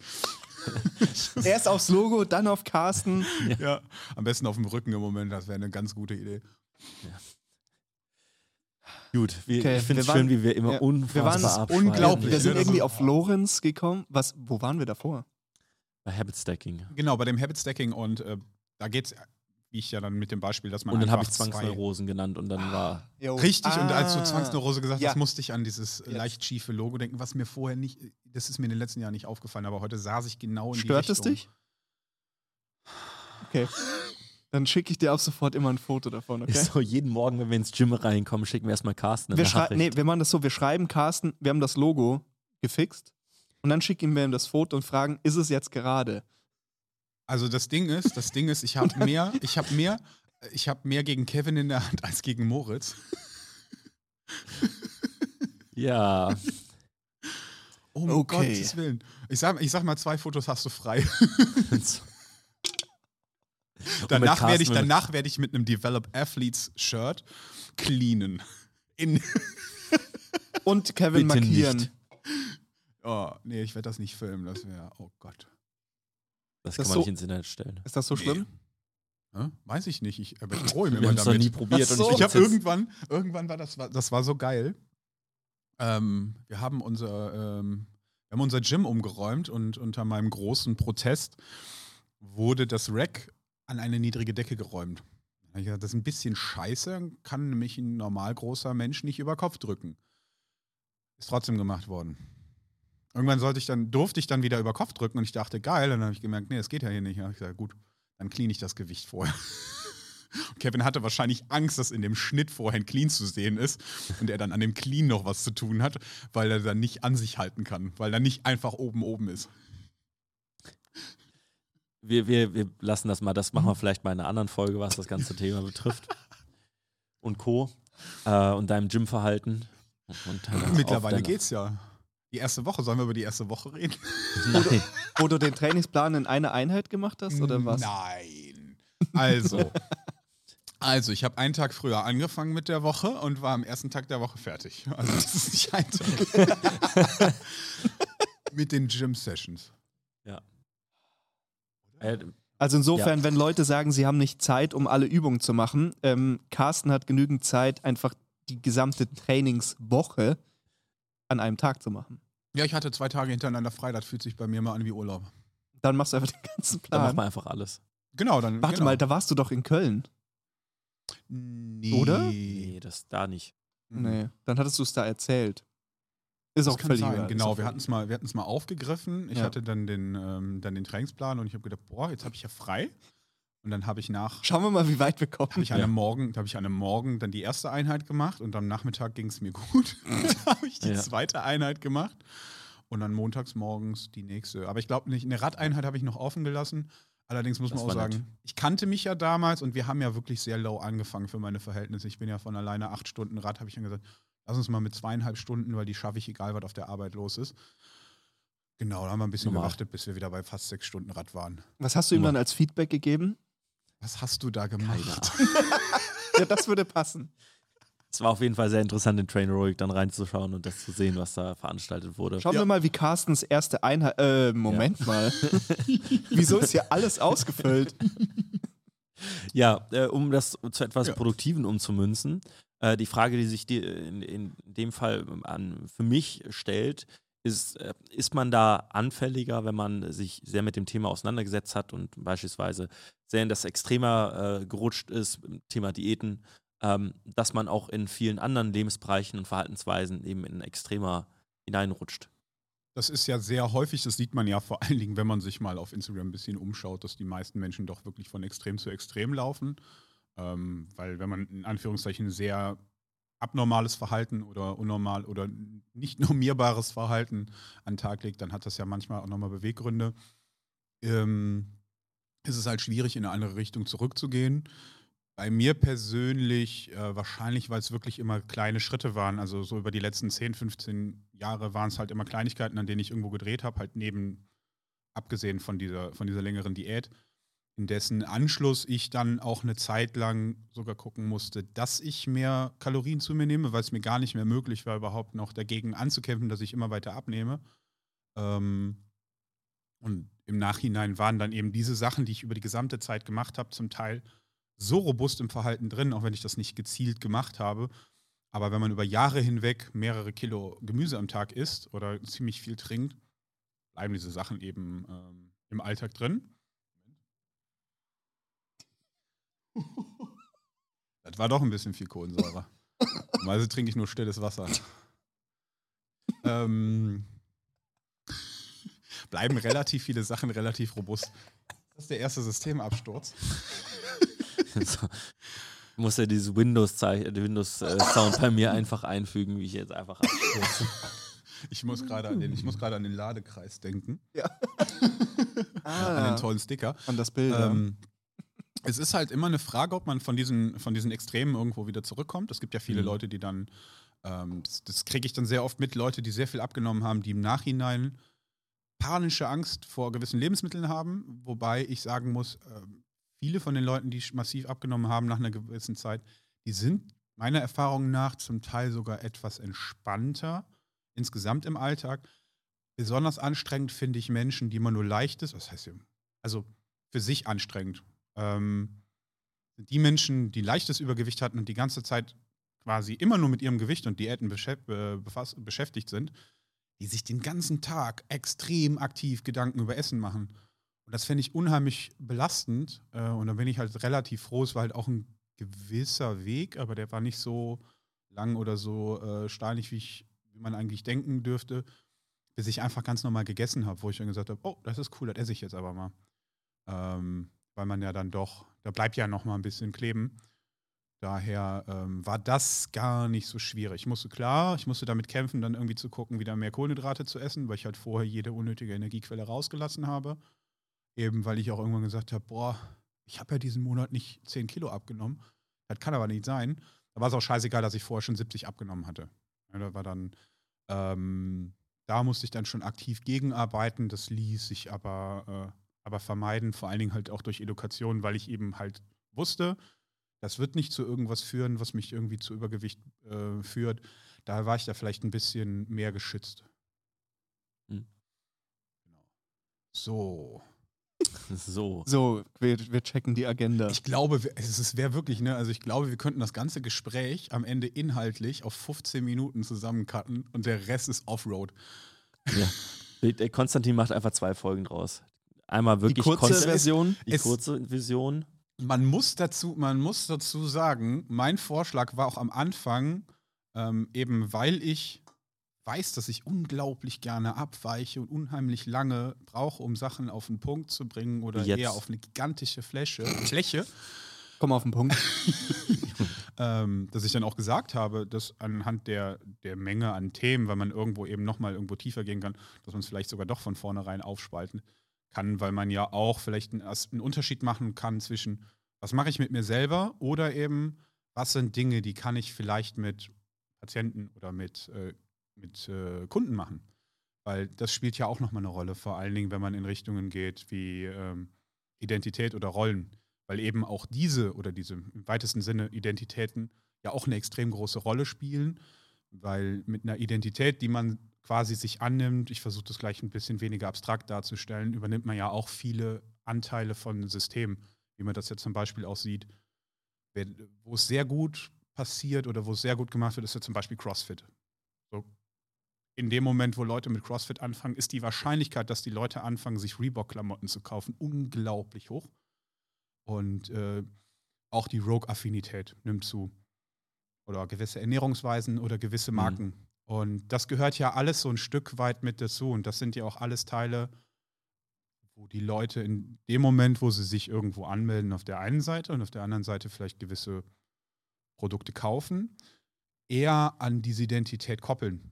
Und dass die Wahrscheinlichkeit erhöht, dass diese Leute eben an den Kursen teilnehmen oder dass die ähm, Teil dieser Community werden und sich selber, im weitesten Sinne ja auch als Crossfitter, ein Stück weit äh, identifizieren. Und eben diese ganzen Sachen führen ja auch dazu, dass die Leute in solchen Kurssettings, die so zu so einer großen Marke aufgebaut wurden, zu einer viel höheren Compliance führen. Das hat man ja auch bei vielen Kursen, auch Weight Watcher und Co. Gesehen davon, dass das dahinterliegende System ziemlich simpel ist, ähm, gehört ja natürlich auch ganz viel anderer Kram dazu, wie zum Beispiel Community und auch so ein, ja, ich bin ein Weight Watcher. Ja, das hat man, das kann man halt belächeln, aber am Ende ist das vielleicht einer der Gründe, warum das funktioniert hat.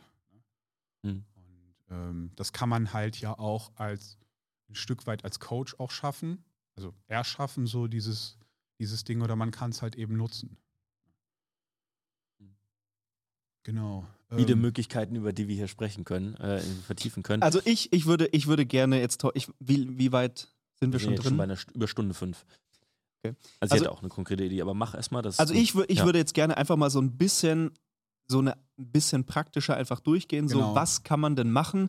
Und ich meine, wir hatten Anfang des Jahres ja ewig, ich glaube, wir haben uns mehrere Tage dazu ziemlich intensiv aus, äh, ausgetauscht. So, was kann man denn jetzt machen, wenn man einen neuen Habit, eine neue, ich lese das Buch auf Englisch, deswegen sitzt dieses Ja. Wort da so drin, aber eine, eine Gewohnheit schaffen möchte. Was es auch ist. Ja? Also ob man jetzt sagt, ich möchte zum Beispiel lesen, ich will früher aufstehen, ich will joggen gehen, ich will mich besser ernähren, wie auch immer. Also so diese typischen Sachen. Was kann man denn machen, dass diese Sachen auch nachhaltig funktionieren und man eben nicht jetzt sagt, okay, ab sofort zum Beispiel richtig schlechtes Ziel wäre ja zum Beispiel zu sagen, ich möchte ab sofort mehr lesen, weil was soll das überhaupt bedeuten? Deswegen, was macht man?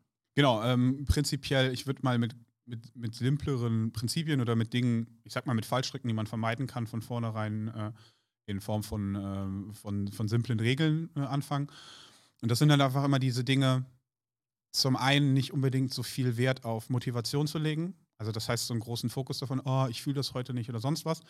Motivation ist auch total super. Die kann man auch sehr gut einsetzen, aber eher vielleicht dahingehend, dass man sich überlegt, wie sieht dieses System oder vielleicht diese neue Identität oder was auch immer aus, die ich mir da schaffe.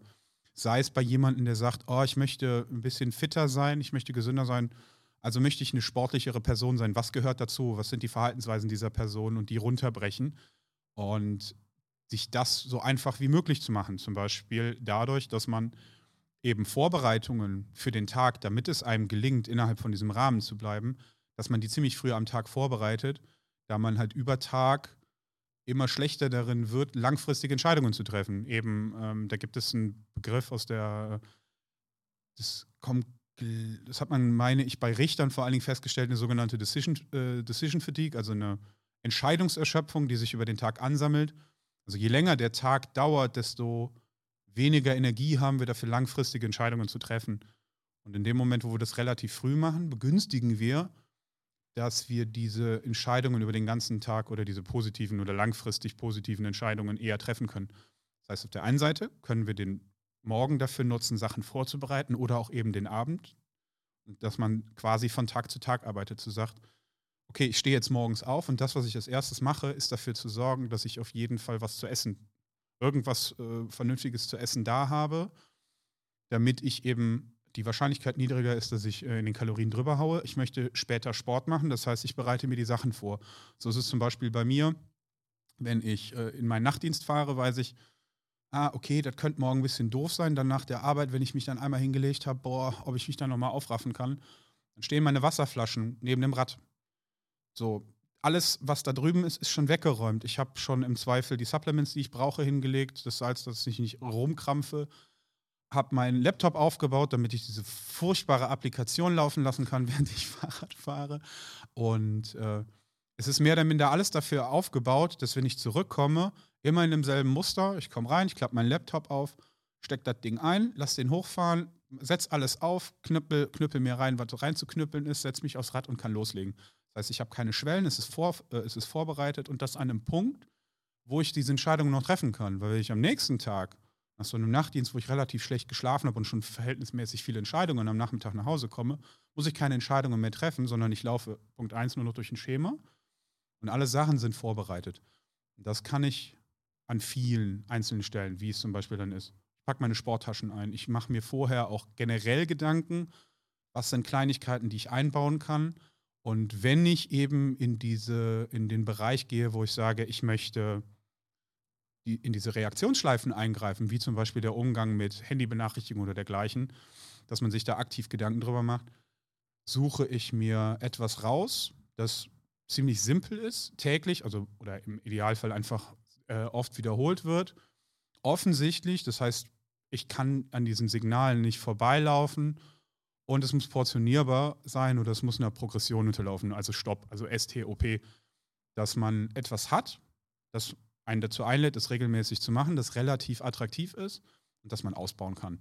Und im Idealfall etwas ist, das aufbaut, also etwas Inklusives, statt hinzugehen und zu sagen, ich mache gewisse Verhaltensmuster nicht. Wenn ich mir versuche abzugewöhnen, an mein Handy zu gehen, wenn das äh, rumvibriert, werde ich einen ziemlich beschissenen Tag haben. ich aber von vornherein hingehe und die Benachrichtigungen ausmache, Mhm. ähm, mache ich es mir da nochmal wesentlich leichter. Mhm. Dazu kann man eben noch überlegen, was kann man in Kleinigkeiten einbauen, wo man eben beim Thema äh, Habit Stacking ist. Also was sind Kleinigkeiten, die sich irgendwo anhängen lassen, wie zum Beispiel das Thema mit den Liegestützen oder auf einem Bein stehen oder hinzugehen. Ähm, was nochmal eine andere Technik ist, das ist das sogenannte Environmental Design, also die Umgebungsgestaltung. Da geht Kyra Bobbinet ein bisschen mehr drauf ein. Die hat dazu auch, meine ich, sogar ein bisschen pub- publiziert. Ist eher so ein, ein gefühlter Hausfrauenratgeber. Ist, äh, ist aber in den Inhalten, die da drin sind, finde ich relativ gut. Die hat auch ein paar Podcasts ähm, gegeben dazu, wo es auch ein bisschen darum geht, was ich eben beschrieben habe mit dem, ähm, zum Beispiel mit dem Fahrradfahren oder mit dem Trinken, wo man sich überall Flaschen hinstellt. Wie kann ich meine Umgebung so gestalten, dass sie mir zuträglich ist? Das gilt sowohl für mein Zuhause, wo ich zum Beispiel hingehen kann und sagen, oh, immer wenn mir langweilig ist, dann hole ich mir irgendwas zu knabbern. Zu überlegen, ist es dann so sinnvoll, dass ich im Moment dauernd die Süßigkeiten zu Hause habe? Das heißt, Mhm.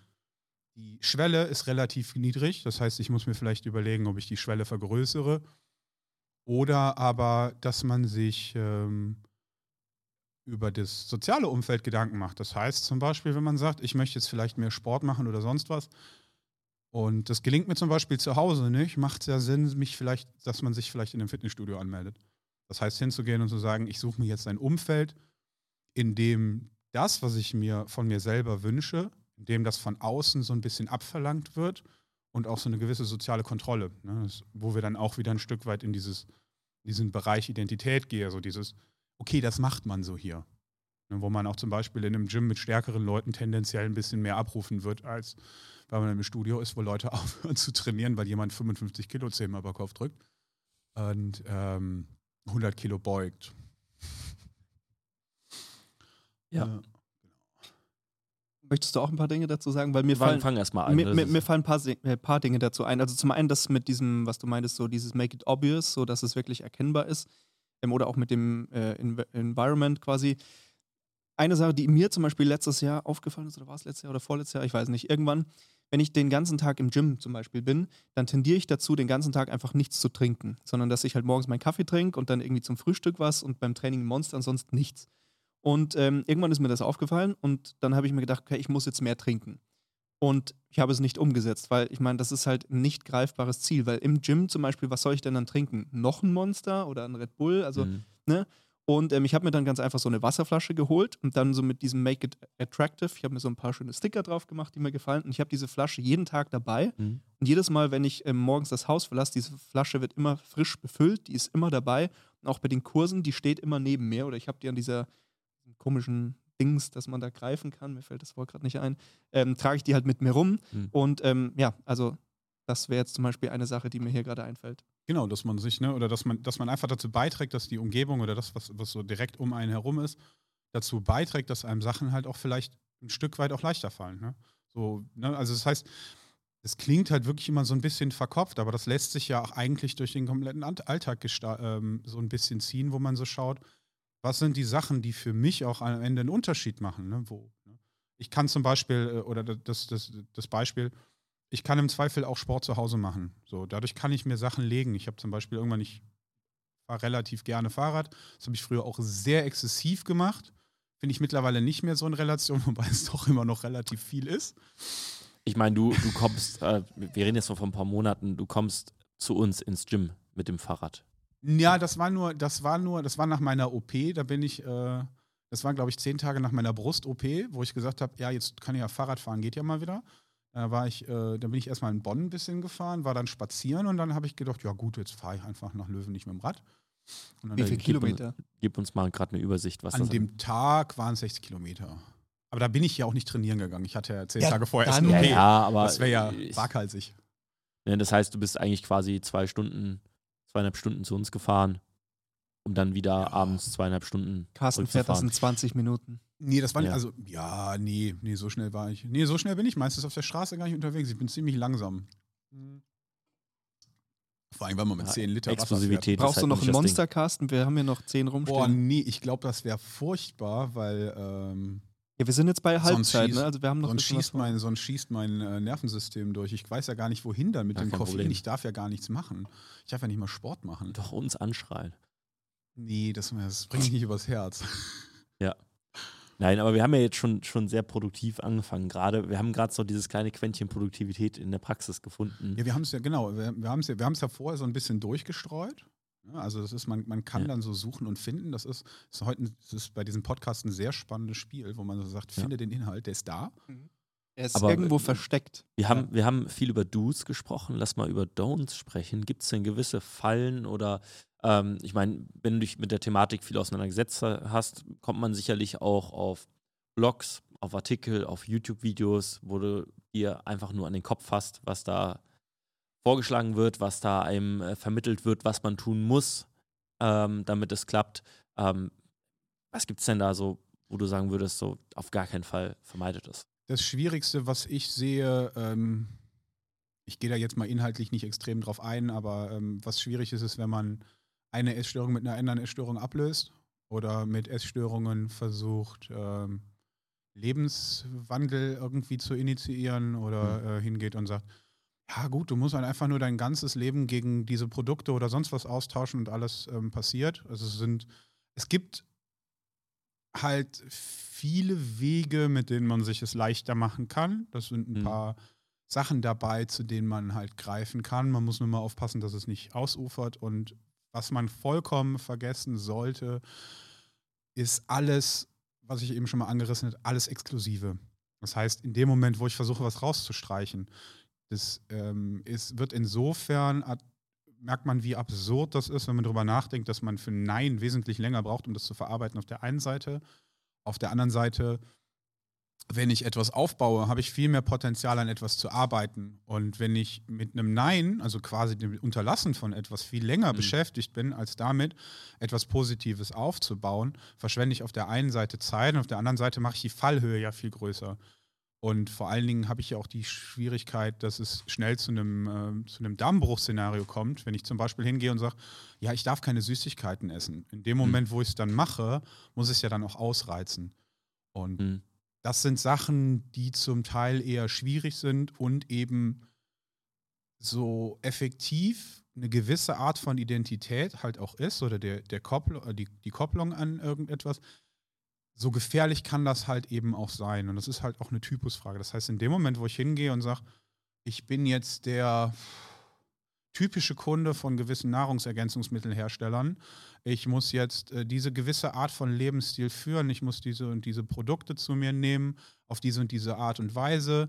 Ich muss andere Produkte, die muss ich halt unterlassen. Und in dem Moment, wo ich quasi aus diesem Zirkel ausbreche, ähm, habe ich ja quasi auch die Gruppe verraten. Also wenn man für sowas anfällig ist, sollte man auch ein wenig vorsichtig sein und noch ein bisschen hellhörig, wenn es an den Punkt geht, wo man sich sehr mit einer Sache identifiziert. Kann in manchen Teilen positiv sein, das kann man ja auch nutzen, äh, wo man dann zum Beispiel hingeht und sagt, ich suche mir eine gewisse Art von Coach, da ist dann vielleicht eine gewisse Vorerwartung drin oder ich weiß, ich will mit den Leuten assoziiert werden, die normalerweise von dieser Person betreut werden. So, das ist aber dann an dem Punkt relativ schwierig, wo ich weiß, ich kann das nicht erfüllen. Ähm, was mich dann dazu bringt zu sagen, entweder gibt man vor, dass man was gemacht hat, was man nicht getan hat, ähm, oder man kann die Sachen am Ende nicht, nicht erfüllen. Also wenn ich mir zum Beispiel einen Bodybuilding-Coach suche und ich will Kraftsport machen und kriege äh, fünf oder sechs Sätze mit 30, 40, 50 Wiederholungen bis zum Übergeben, das bringt nichts. Das wird nicht funktionieren. Und äh, dass man sich vielleicht damit auseinandersetzt, dass man sich etwas sucht, was man auf der einen Seite ja auch wirklich will und ähm, etwas, was man aufrechterhalten kann, weil es für einen auch irgendwie erstrebsam ist. Weil wenn man etwas nur am Ende macht, um in anderen eine Reaktion oder irgendein Feedback hervorzurufen, wird es halt nicht funktionieren. Das heißt, man Mhm. muss sich auch immer hinterfragen, warum möchte ich das? Und was, äh, was gibt mir das persönlich? Weil das Feedback von außen kann ich ja auch nicht steuern. Aber ist doch häufig auch der erste Schritt. Ich meine, ich wiege jetzt, also würde jetzt sagen, ich wiege jetzt auf einmal 160, 170, 180 Kilo, dann suche ich mir doch eine Identität aus meinem um Umfeld, die ich gut finde oder eine Person, ihren Look, äh, ihre Form und sage mir so, boah, ich muss ja irgendwie auf die Idee kommen, dass das attraktiver ist für mich Ja. als mein aktueller Zustand. Dann werde ich ja aktu also werde ich immer dahin hingezogen sein, mich irgendwie zugehörig zu fühlen. Ich will wie die Person sein oder wie die Gruppe oder ähnliches. Dem will ich ja kaum entrinnen können, oder? Zum Teil, ja, das ist dann, ist dann halt immer eine, eine, eine persönliche Frage, also wie man selber dazu steht. Und ähm, man merkt das halt auch sehr oft, zumal man ja dann noch die Schwierigkeit hat, wenn man sich an Leuten orientiert. Man hat ja immer nur einen gewissen Ausschnitt. Und ähm, ich finde das dann manchmal spannend, wenn ich auf, äh, wenn, wenn Leute, die irgendwie was von mir mitbekommen haben oder Leuten von mir erzählt worden ist, ähm, das finde ich dann immer ganz lustig, die haben dann so ein ganz komisches Bild vielleicht auch und so, schon so was Glorifizierendes und setzen ganz komische Dinge voraus. Und dann merke ich dann auch, wenn dann Leute so vor mir ähm, sind, die auch Probleme damit haben, zu sagen, so, ja, und dann habe ich Süßigkeiten gegessen oder so. Für die bricht eine Welt zusammen, wenn ich vor denen sitze und einen ganzen Eimer Eis esse, ähm, in, äh, in aller Ruhe und das überhaupt nichts mit mir macht, weil die da so eine komische Assoziation hätten. Andersherum, denen würde niemals einfallen, sich mit einem Snickers vor mich zu setzen, obwohl ich weiß, dass das das Normalste der Welt ist. Und äh, weil die diese Erwartungshaltung haben, dass das dazugehört, weil die Leute sehen ja nur gewisse Verhaltensweisen. ne? Also die Leute, die mich im Studio sehen, gut, je nachdem, wo ich bin, die sehen dann, dass ich alle Leute mit Snickers bewerfe und denen sage, dass sie zunehmen Wortwörtlich sollen. übrigens. Ja. Ja, zuwerfen. Die meisten Leute können fangen. Okay. Ähm, aber ähm, man hat ja immer eine gewisse Assoziation mit den Menschen. Und daraus bilden sich vielleicht manchmal komische, äh, komische Bilder. Das, was vielleicht eher taugt, ist, dass man sich vielleicht Leute sucht, wo man sagt, hey, dieser Aspekt von der Person gefällt mir und praktisch an sich selber auch ein Stück weit zu arbeiten. Insofern, dass man so sagt, das sind Verhaltensweisen, die will ich äh, an mich rannehmen und irgendwann entsteht ja ein Bild, das die Leute von einem haben, was dann eben zum Beispiel dazu führt, dass man dann auch mal sagt, okay, und wenn ich dann irgendwo in einem Studio bin, ähm, da kann ich es jetzt nicht verkacken.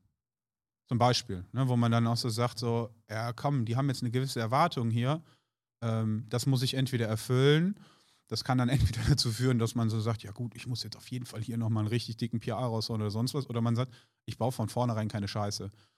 Und äh, das sind Sachen, die müssen sich halt eben aufbauen und dann bekräftigt sich das auch von alleine, wo man dann auch sagt, ey, ich bin häufig in einem Gym, so war ich früher zum Beispiel äh, in dem ersten Gym, in dem ich war. Das war eigentlich relativ cool. Da waren aber ziemlich viele Leute, die haben sich aufs Maul zerrissen, weil da kommt der Typ mit über 200 Kilo hier reingewalzt und äh, trainiert irgendwie siebenmal die Woche äh, drei Stunden. Was macht denn der Dicke hier überhaupt? Und ähm, bis dann irgendwann das an dem Punkt war, es waren natürlich nicht nur, nicht nur Spasten da. Also war an sich war es ein ziemlich cooles Gym, wo man dann auch merkt, ey, okay, die Leute erwarten ja auch, mich hier zu sehen. Und ähm, die sehen, was ich mache. Und ich weiß, dazwischen sind ein paar Leute, die zerreißen sich ihr Maul. Also muss ich es jetzt halt erst recht machen. Und ähm, irgendwann bis an den Punkt, wo man sich dann auch einen Witz machen kann, äh, Witz daraus machen kann, Jahre später dann zu kommen, den ganzen Scheiß immer noch zu machen, stärker zu sein als vorher und sich dann neben die Leute zu setzen, die jetzt ein locker 5, 6 BMI-Punkte mehr haben als, äh, als, äh, als man selber. Ähm, das spielt ja auch alles mit rein, ne? wo man dann auch hingeht und sagt, ach komm, gehst du hier mal ein paar Leute mobben, obwohl du in jedem anderen Studio wahrscheinlich die Flasche wärst. Gehst jetzt einfach noch mal ein bisschen foppen, weil das eben dann zur eigenen Identität gehört, wo man so sagt, Mhm. okay, ich bin halt der Kerl, ich war halt immer hier und das habe ich so lange gemacht, bis ich da angekommen bin, wo ich dann vielleicht auch hin wollte oder womit ich mich äh, zufrieden geben konnte. Mhm. Ja. Was dann auch ein Punkt ist, ne, wo man auch sagen muss, man muss sich vielleicht auch ein bisschen anschauen, was mache ich bereits richtig und das auch so ein bisschen resümieren. Also so im Hinten, vor allem wenn man sehr selbstkritisch ist. Also ich könnte, ähm, gib mir genug Zeit, gib mir Energie und ich kann einen halben Tag auf mir rumhacken. Weil ich immer an allen möglichen Stellen gucke, wo kann ich vielleicht noch irgendwo was drehen. Ähm, und nach einigen Jahren Training kann ich halt manchmal an einen Punkt gehen und zu sagen, hey, was ist jetzt überhaupt gut gelaufen? Und auch diese Sachen auch irgendwie zu sehen oder zum Beispiel dann zu sehen, boah, die Einheit war jetzt richtig übel. Ich habe es da echt ziemlich verkackt, aber gut, ich habe mittlerweile so ein dickes Fell, ich habe es halt trotzdem durchgezogen. Und wenn ich über die letzten Wochen und Monate sehe, ja gut, ganz ehrlich, da war eigentlich keine scheiß Phase dabei. Ähm, oder ich bin jetzt an einen Punkt gekommen, ich habe mich jetzt so lange zusammengerissen und hatte eben nicht mal irgendwie eine Einheit, wo ich gesagt habe, ich muss jetzt den kompletten Trainingsfortschritt von sechs Monaten irgendwie nachholen, den ich vorher verkackt habe, sondern einfach jede Einheit zu gucken, ich mache einfach meinen Job. Ich mache die Sachen vernünftig nach den Anforderungen, die ich erfüllen soll. Lass das Ding einfach durchlaufen und guck, wo das ankommt. Statt immer mal wieder eben auf diesen Motivationswellen, was totaler Bullshit ist es nicht. Es kann einem mal helfen. Mhm. Aber statt auf irgendwelchen Motivationswellen in der einen Woche 15 Stunden zu trainieren und dann drei Wochen auszufallen oder so. Ja, weil man halt einfach sagt, ich will diese Beständigkeit drin haben und auch diese Disziplin dann an den Tag zu legen. Sind wir wieder bei diesem Takeaway mit dem Consistency is key. Weil, also Richtig. ich beobachte das auch immer wieder, jetzt auch bei Leuten von mir, die dann vielleicht zum Beispiel super übermotiviert sind, wo ich genau merke, so, das ist gerade ein bisschen too much eigentlich. So, das ist nicht nachhaltig. So, das kann diese Person niemals umsetzen. Und da muss man halt auch wirklich da mal hingehen und so ein bisschen so, hey, so, du, du musst nicht so übertreiben. Du musst jetzt nicht, weil, und dann geht es nämlich sofort los so, ja, ich habe die Woche nur viermal, nicht fünfmal trainiert. Oder ich habe nur viermal statt sechsmal trainiert, weil man am Anfang halt so overshootet sozusagen, ja, weil man wirklich sagt so, ich track alle meine Makros, ich esse jeden Tag nur das und ich trainiere sechsmal die Woche und ich will noch mehr und ich track meinen Schlaf und sowieso und dann, wie du gesagt hast, dann bricht dieses Kartenhaus an einer Stelle zusammen, weil man dann sagt, oh, ich habe die zwei Einheiten nicht geschafft, jetzt war ich am Wochenende irgendwie, keine Ahnung, beim Saufen oder so und dann funktioniert gar nichts mehr und naja, statt dass man halt ein oder zwei Wochen halt mit 120 Prozent durchzieht und dann halt einen Monat mit 0 oder 10 Prozent, wäre es halt viel besser gewesen, hätte man alles mit 50 Prozent ganz entspannt durchgezogen. Ne? Genau, und dann halt auch wirklich ähm, auch zu schauen, ne? Und jetzt dann nochmal das nochmal aufgegriffen, wenn ich bedenke, als ich an dem Punkt, als ich gesagt habe, okay, jetzt bietet sich das Tracken auch irgendwie an, ähm, bin ich auch einfach hingegangen, habe gesagt, ich setze mir diese 3000 Kalorien ähm, Linie und das ist mir egal, mit was ich die in einem Tag ist, vielleicht mein Döner dabei, da habe ich irgendwann gesagt, es ist vielleicht eine dumme Idee, wenn man jemand ist, der unglaublich viel isst, sich dann Döner reinzuschreddern. Ähm, und habe damit einfach ganz lange gearbeitet. Ich habe auf Proteine geschissen, ich habe auf im Zweifel auch auf Gemüse geschissen. Irgendwann habe ich natürlich gesagt, es wäre halt jetzt dumm, wenn ich, wenn ich die, äh, das Volumen nicht erhöhe. Und habe es dann im Laufe der Zeit, wo ich dann gesagt habe, okay, ich gucke jetzt ein bisschen mehr nach dem Eiweiß, weil ich dann halt auch immer weniger Fleisch und Tierprodukte gegessen habe, wo ich gesagt habe, jetzt muss ich aber langsam wirklich drauf gucken, dass ich mir hier nicht selber ins Bein schieße. Und das eben Schritt für Schritt aufgebaut und dann an irgendeinem Punkt gemerkt, okay, es passiert jetzt nicht mehr in dem um, es funktioniert nicht mehr in dem Umfang, wo ich es mir gedacht habe, jetzt muss ich es nochmal eine Stufe schwieriger oder komplexer zu ma äh, machen.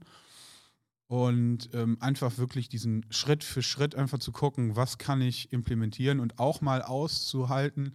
Ich habe zwar jetzt einen richtigen Bock, irgendwie was abzurufen, aber ich vertraue eben auf diesen Prozess und ich bleibe dabei und gucke einfach erstmal, wo das hinkommt. Und da muss man sich vielleicht selber auch ein bisschen einschätzen können oder man macht es halt von vornherein, so wie ich es dann halt irgendwann gemacht habe und gesagt, ich gebe das Ganze jetzt ab auf der einen Seite, weil ich weiß, theoretisch müsste ich die Education haben, aber ich verkack's dann durch unreifes Verhalten, weil ich dann eben doch Bock habe, nach dem Training nochmal eine Dreiviertelstunde, Stunde über Kopf zu drücken. Ähm, das, das war vor Kevins Zeiten. Eine Ja. Stunde lang über Kopf drücken. Ja, weil ich dann richtig Bock hatte.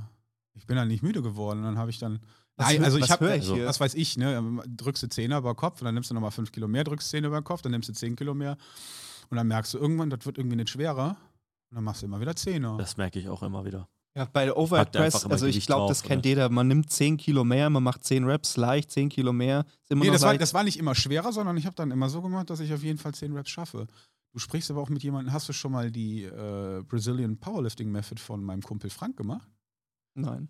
Äh, Das fängt ähm, die ersten Wochen von der, äh, von der Basisversion, also Ist das das mit dem Studie. Daily Max? nee, das ist das, was äh, aus dieser äh, brasilianischen Powerlifting-Studie rausgenommen wurde, wo allerdings, glaube ich, im Nachhinein auch ein paar Probleme, ähnlich wie bei der no, äh, Norwegian Powerlifting Study, so ein Mhm. paar Sachen nicht so ganz gereimt liefen äh, oder es auch ein bisschen an den Personen lag.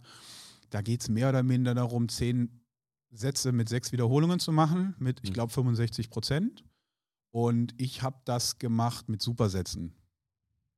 Also das heißt, ich habe äh, Überkopfdrücken und Kreuzheben mit 50 Sekunden zwischen den Setups gemacht. Durch. Und dann den zweiten Komplex und solche Späße. Und Ja. äh, ja. es war sehr Mir witzig, aber im fällt, mir fällt gerade auf, wir haben, wir haben den Gag noch kein einziges Mal gebracht, aber jetzt passt da gerade was denn mit Carsten los.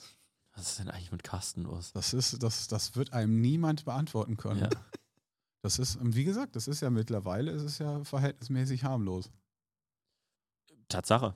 Ja. Also wirklich, es, es hat sich deutlich, also wir reden jetzt mal äh, äh, vor der OP, ich weiß gerade nicht, was du so treibst den ganzen Tag. Kann natürlich sein, dass du. Ich äh, bin, ich bin total, ich, ich äh, bin total compliant. Also wirklich. Wie, Keine wir, wie, wir noch, wie wir noch warten. Kommt, kommt da jetzt gerade Ja. noch die Verbesserung und der Witz?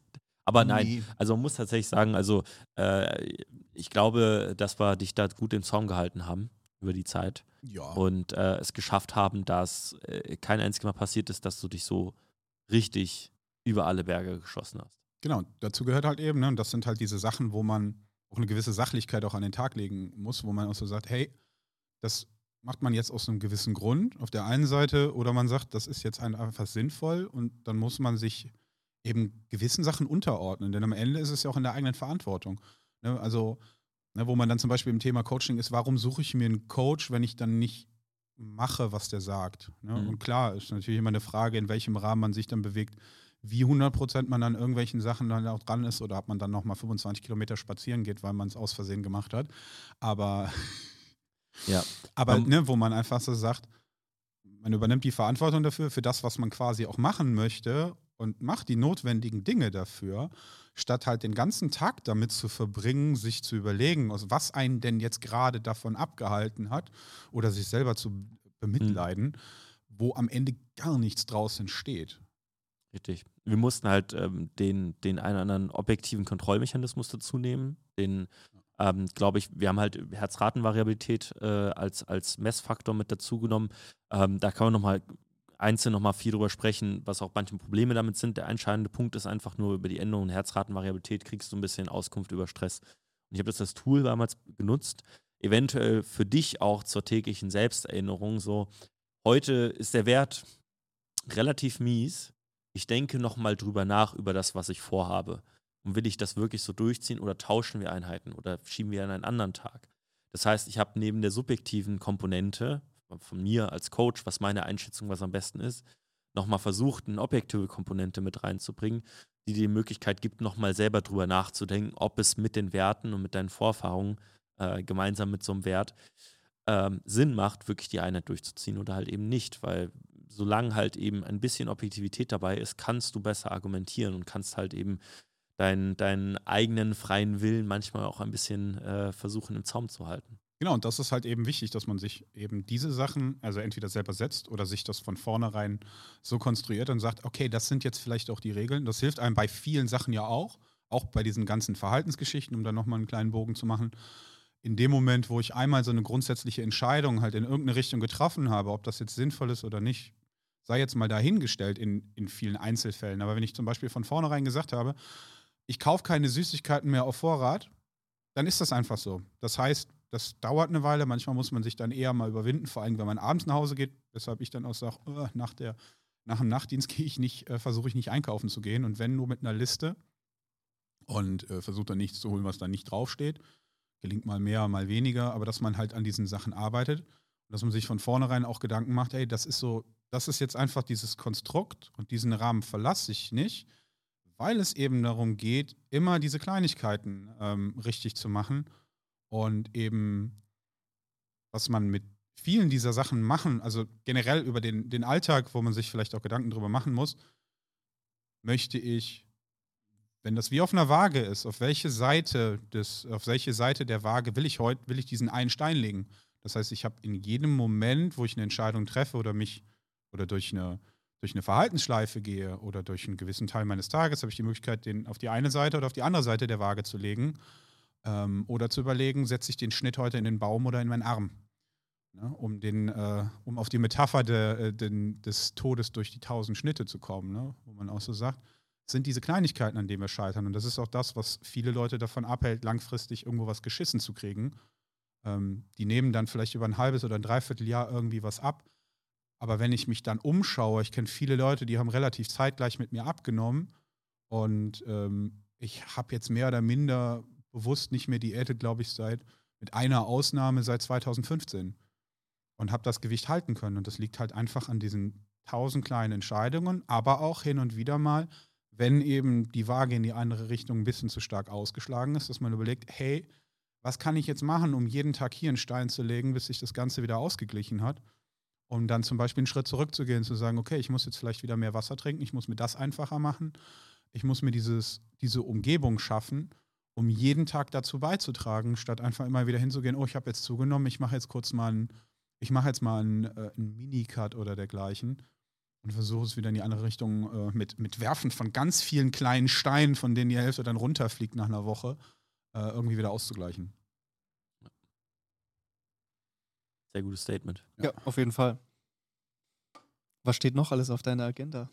Ja, gar nicht so viel. Das, das, das klang, so, ja. klang so, als wäre es so mega krass. Ähm, das, ja, also.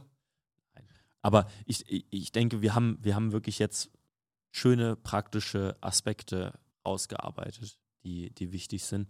Ich glaube, was man jetzt nochmal zum Abschluss, auch wenn wir drei Stunden geplant haben, aber was man mal aufbringen könnte, ist, ähm, vielleicht auch nochmal rückblickend, wenn du jetzt die Möglichkeit hättest, du würdest den damals, wir haben über Zukunfts- und Vergangenheits-Kevin gesprochen, wenn du den Vergangenheits-Carsten coachen würdest, du würdest den heute wieder vor dir haben, so wie, wie du damals warst. Es gab ja sicherlich Dinge, die auf dem Weg einfach nicht so gut funktioniert haben, wenn du zurückblickst.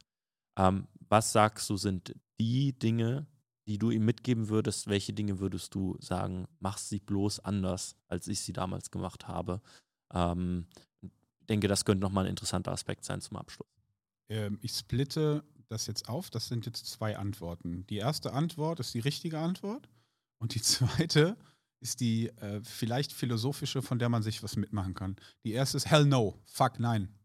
Ich würde gar nichts machen, weil das war ein unglaublich kräftezehrender, total verschleißender, geisteskranker Weg. Äh, ich habe das mal einem, mal einem Physiker bei einem, bei einem Kongress erzählt, den das interessiert hat, nachdem er mit Ultraschall irgendwie über meine Fettzellen gesagt hat, hat er noch nie gesehen und hat sich das dann schildern lassen. Der, äh, der saß da nur noch und hat immer, immer gläserner geguckt und neben mir äh, mit mir da stand, äh, stand mein Kumpel Frank Täger, der dann auch immer nur am Grinsen war, weil der ist auch äh, ein bisschen kaputte Menschen gewohnt. Der hat schon Leute aus ähm, Sondereinsatzkommandos trainiert und hat schon mit ziemlichen Spinnern trainiert und sagt, das ist aber ziemlich dumm gewesen, aber es hat funktioniert. Ähm, wenn ich nicht so besessen von irgendeinem Scheiß gewesen wäre, und nicht die ganze Zeit, und das war das, was ich damals gemacht habe, vielleicht ähm, ähnlich formuliert wie das, was ich heute gemacht habe, nur mit einer leicht anderen Bedeutung.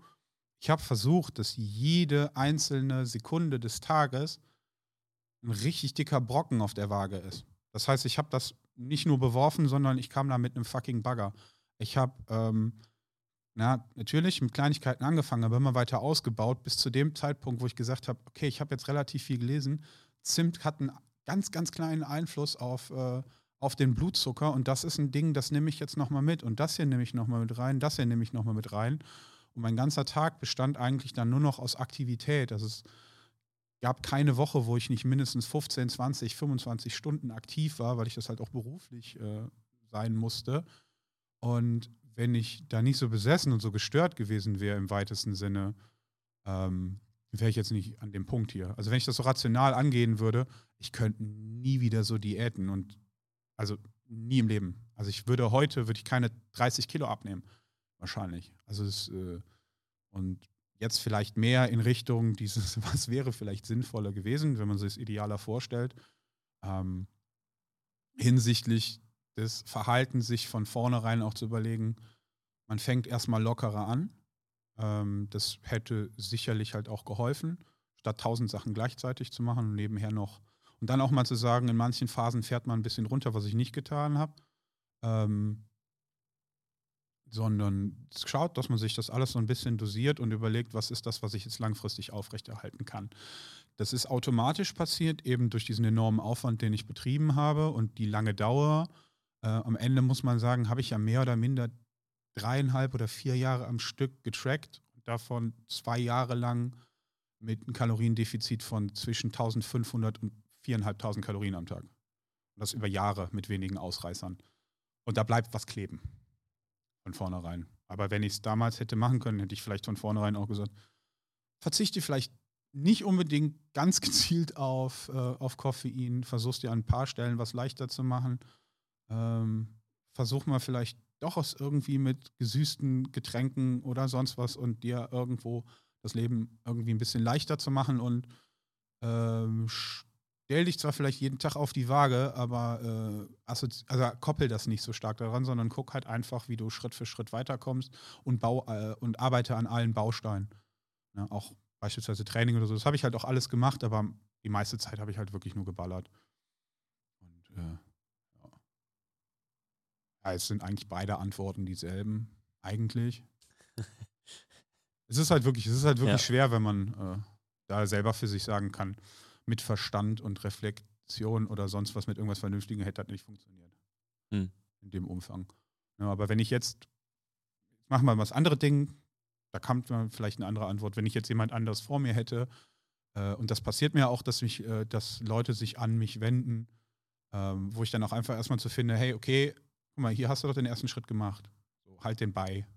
Und da ein bisschen zu schauen, vielleicht auch ein bisschen mit den Leuten dahinter zu kommen, was kann es sein, was die vielleicht dabei unterstützt, da dran zu bleiben, wie es zum Beispiel ist, wo man sagt, du musst mit jemandem zusammen Sport machen. Beispielsweise, dass man so sagt, hey, an diesen drei Tagen in der Woche verabredest du dich zum Beispiel im Gym und dann läuft das einfach erstmal. Und das hat sich dann nach einer Weile. Und vielleicht hat man dann sogar die Idealvoraussetzung, dass er dann einen Trainingspartner hat, mit dem er dann außerhalb noch Zeit verbringt, der für ihn potenziell ein Vorbild ist, gegen dem, gegenüber er ja auch vielleicht auch ehrlich sein kann und sich ein Stück weit auch was abguckt und sich dadurch eben diese Verhaltensweisen aneignet. Ne? Also mehr oder minder dieses Ding, wenn eine übergewichtige, faule Person sich so verhält, oder sich lange so verhält wie eine sportliche, schlanke Person, dann wird sie wahrscheinlich langfristig eher die sportliche, schlanke äh, Person als diese Person zu bleiben. Ja, also je mehr man da, davon übernimmt. Mhm.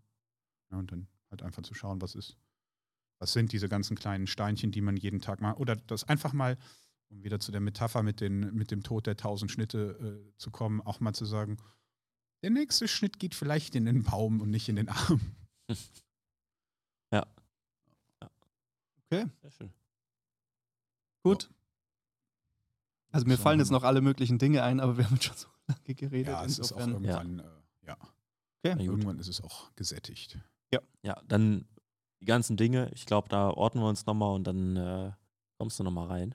So dann kann man halt wirklich ne, nochmal wirklich schauen, wo, so wo ist überhaupt was, ne? Weil wir sind da ja schon ein bisschen. Das ist ja aber auch immer Sinn und Zweck der Sache, weil ich sag mal ja. ganz blöd gesagt, wenn sich jetzt jemand mit diesem Thema beispielsweise befassen will, ich meine, dann wäre zum Beispiel eine gute Anlaufstelle hier das James Clear Buch einfach zum Beispiel zu lesen. Ähm, genau, also es kommt halt darauf an, an welchem Punkt man ähm, prinzipiell ist es bei, ähm, deswegen war meine Empfehlung damals, weshalb ich damals auch direkt an Kevin gedacht habe, ist, dass es eben sehr systematisch ist und weil es da halt auch viele Anregungen drin sind, die man auch auf andere Menschen anwenden kann oder auch e oder eben halt auch auf eine Firma im weitesten Sinne mhm. ähm, ein bisschen abwandeln kann. Ähm, es gibt noch viel mehr. Also ich sag mal, wenn man sich mit diesen Sachen auseinandersetzen will, vor allen Dingen bei Leuten, die sehr viel Gewicht verlieren müssen oder wollen, würde ich tatsächlich äh, direkt ohne eine Sekunde drüber nachdenken an den äh, Dr. Dominik Dotzauer verweisen, mit dem ich ähm, auch schon mal in Kontakt stand. Das war ganz witzig damals. Äh, ich hatte mal einen Call mit ihm und äh, wir hatten irgendwie vorher schon mal ähm, Kontakt über Facebook-Gruppen und dann hatte ich einen Call mit ihm. Und dann hatten wir uns so ein bisschen unterhalten und dann sagte er, hast, mein, hast du meine Dissertation gelesen? Nö weil ich das halt auch nicht wusste, dass das eben ähm, im medizinischen Bereich diese ganzen Verhaltensänderungen sein Dissertationsschwerpunkt waren.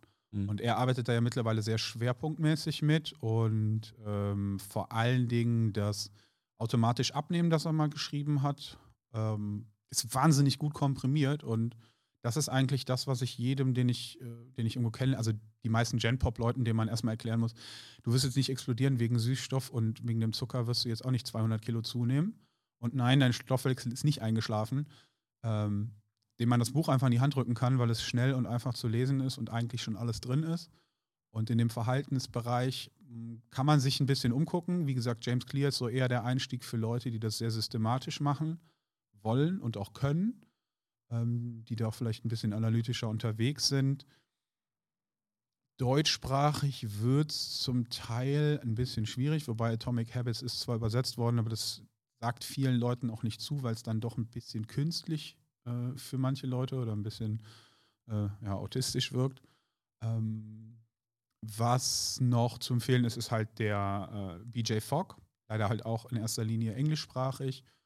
Und die Kyra Bobbinet halt auch englischsprachig. Man muss ein bisschen damit parat kommen. Es hat so ein bisschen was.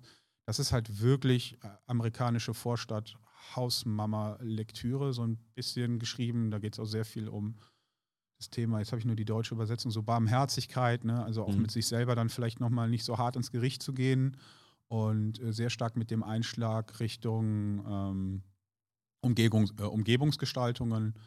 Und ähm, wer sich über diese, ich sag mal, ein Denkmuster dahinter oder die Art, wie das Denken vielleicht funktioniert, das wäre dann wieder Kahneman, das ist allerdings äh, Thinking Fast and Slow, das ist ein Ding, das möchtest du nicht im Haus haben, wenn du dich mit deiner Ehefrau streitest, weil das ist das Erste, was fliegt.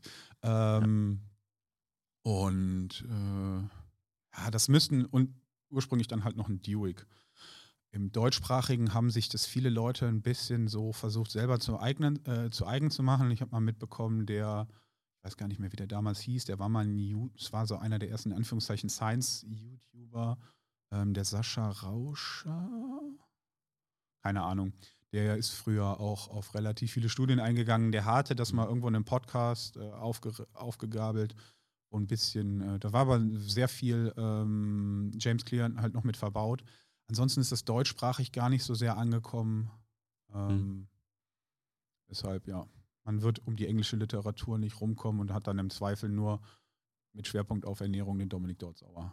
Okay. Jetzt hast du sehr viele Autoren genannt. Kannst du noch mal kurz die Buchtitel vielleicht sagen? Ich glaube, das ist Ja. einfacher für die Leute, die zuhören. Ähm, ganz einfach untereinander. Äh, Atomic Habits.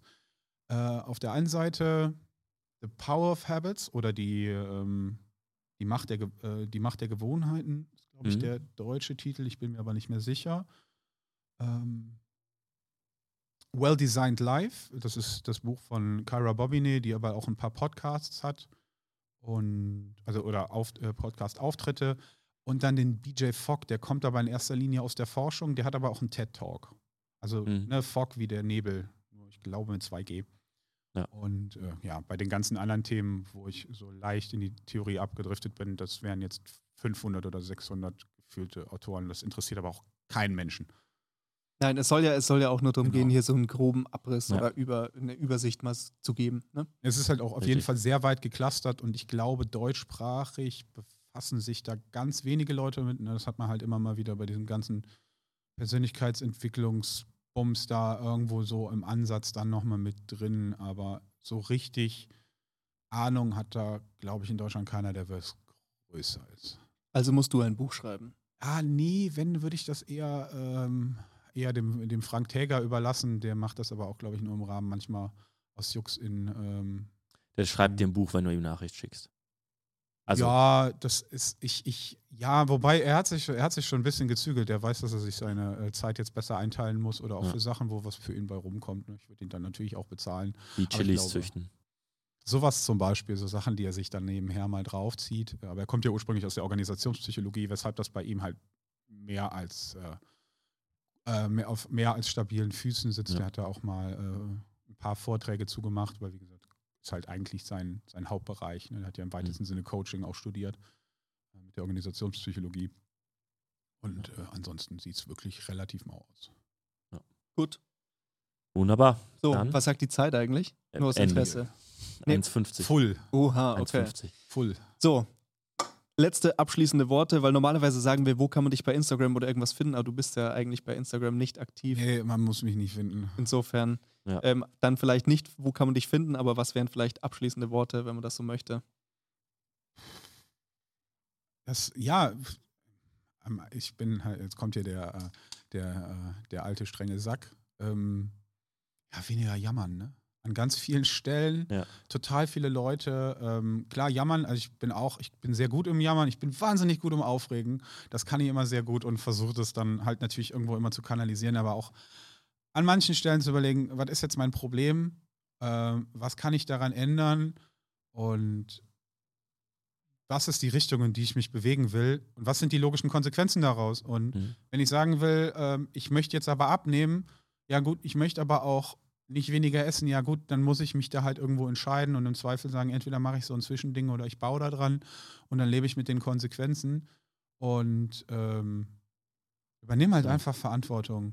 Weil es ist, ich krieg das, ich krieg das so oft mit. Ich finde das auch im, im Sportkontext. Ich habe ja relativ viele äh, Amateursportler dann auch irgendwie in dem Instagram rum. Es wird auch immer weniger, aber wo ich dann, ja, aber der Wettkampf, der ist jetzt nicht ganz so gut. Ja, halt dein Maul. wo ich mir dann an manchen Stellen, ich habe den, ah, ich habe eben noch den Disclaimer vergessen. Äh, Für die, für die Zuhörenden, da muss ich immer an Matthias Wiese denken. Das ist der erste Ja. Satz, den ich in einem Vortrag von ihm gehört habe. Für die, für die Akademiker, die hier zuhören, es wird sich überwiegend um explizite Sprache, Sprache drin. Ich bin kein Akademiker. Ich, ich mag von vornherein mich dafür zu, äh, für entschuldigen. Ich werde es aber nicht unterlassen können. Es wird sehr viel geflucht werden. Ja, jetzt kommt der Disclaimer halt am Ende, das ist auch okay. Ja, das ist Ja, okay. eben. Al- Also, ne, wo man, wo viele Leute sich, äh, die reden sich immer schwerer und härter, als es ist. Ähm, wie gesagt, jammern ist vollkommen okay, dann kann man mit den Sachen klar, aber wenn du nichts daran änderst, dann, ja, Richtig. dann bist du selber schuld. Ne? Ja. Kann man halt jammern, aber du kannst es halt nicht, kannst halt nicht ändern. Und wenn du es ändern kannst, dann mach es halt einfach. Genau. Ja. Thema, So Thema. Verantwortung fand ich einen schönen Punkt am Ende. Sehr schön. Wunderbar. Dann Okay, dann vielen, vielen Dank für deine, für deine Zeit. Für, Jetzt, und jetzt den, äh, ab sofort dünn und schwach auch explizit. Ich habe vorher nochmal nachgeguckt. Das ist spätestens jetzt muss aber wir haben, wir haben stellen. immer wieder schon, also ich habe immer wieder äh, geflucht und habe dann gesagt, oh, darf ich das sagen? Ja, stell's am besten auf explizit. Ja. Wer weiß, ne? Vielleicht kriegt er, vielleicht kommt der Tetzel ja wirklich noch. Ja, wer weiß. Wer weiß, was wir, wen wir da noch alles reinbekommen. Aber dann an der Stelle würde ich sagen, geht es nächste Woche weiter. So In ist es. welchem Setting und mit wem und oder ohne wen. Richtig, finden wissen wir noch nicht, weil wir sind immer weniger vorbereitet als Carsten. Insofern, wir wissen das noch nicht, während Carsten letzte Woche schon mehr wusste über diese Folge als Die- wir. Richtig. Ich habe mich halt gut vorbereitet, damit es nicht abschweift und habe meine Vorsätze natürlich richtig äh, also vernachlässigt. Wir sind nie Ja. abgekommen vom Thema. Auf Gar gar nicht. keinen Fall. Es war nur ein roter Faden. Also es waren jetzt auch nur zehn Minuten. Ja, eben. Gut, dann an der Stelle vielen lieben Dank Und, und bis nächste Woche. Tschüss.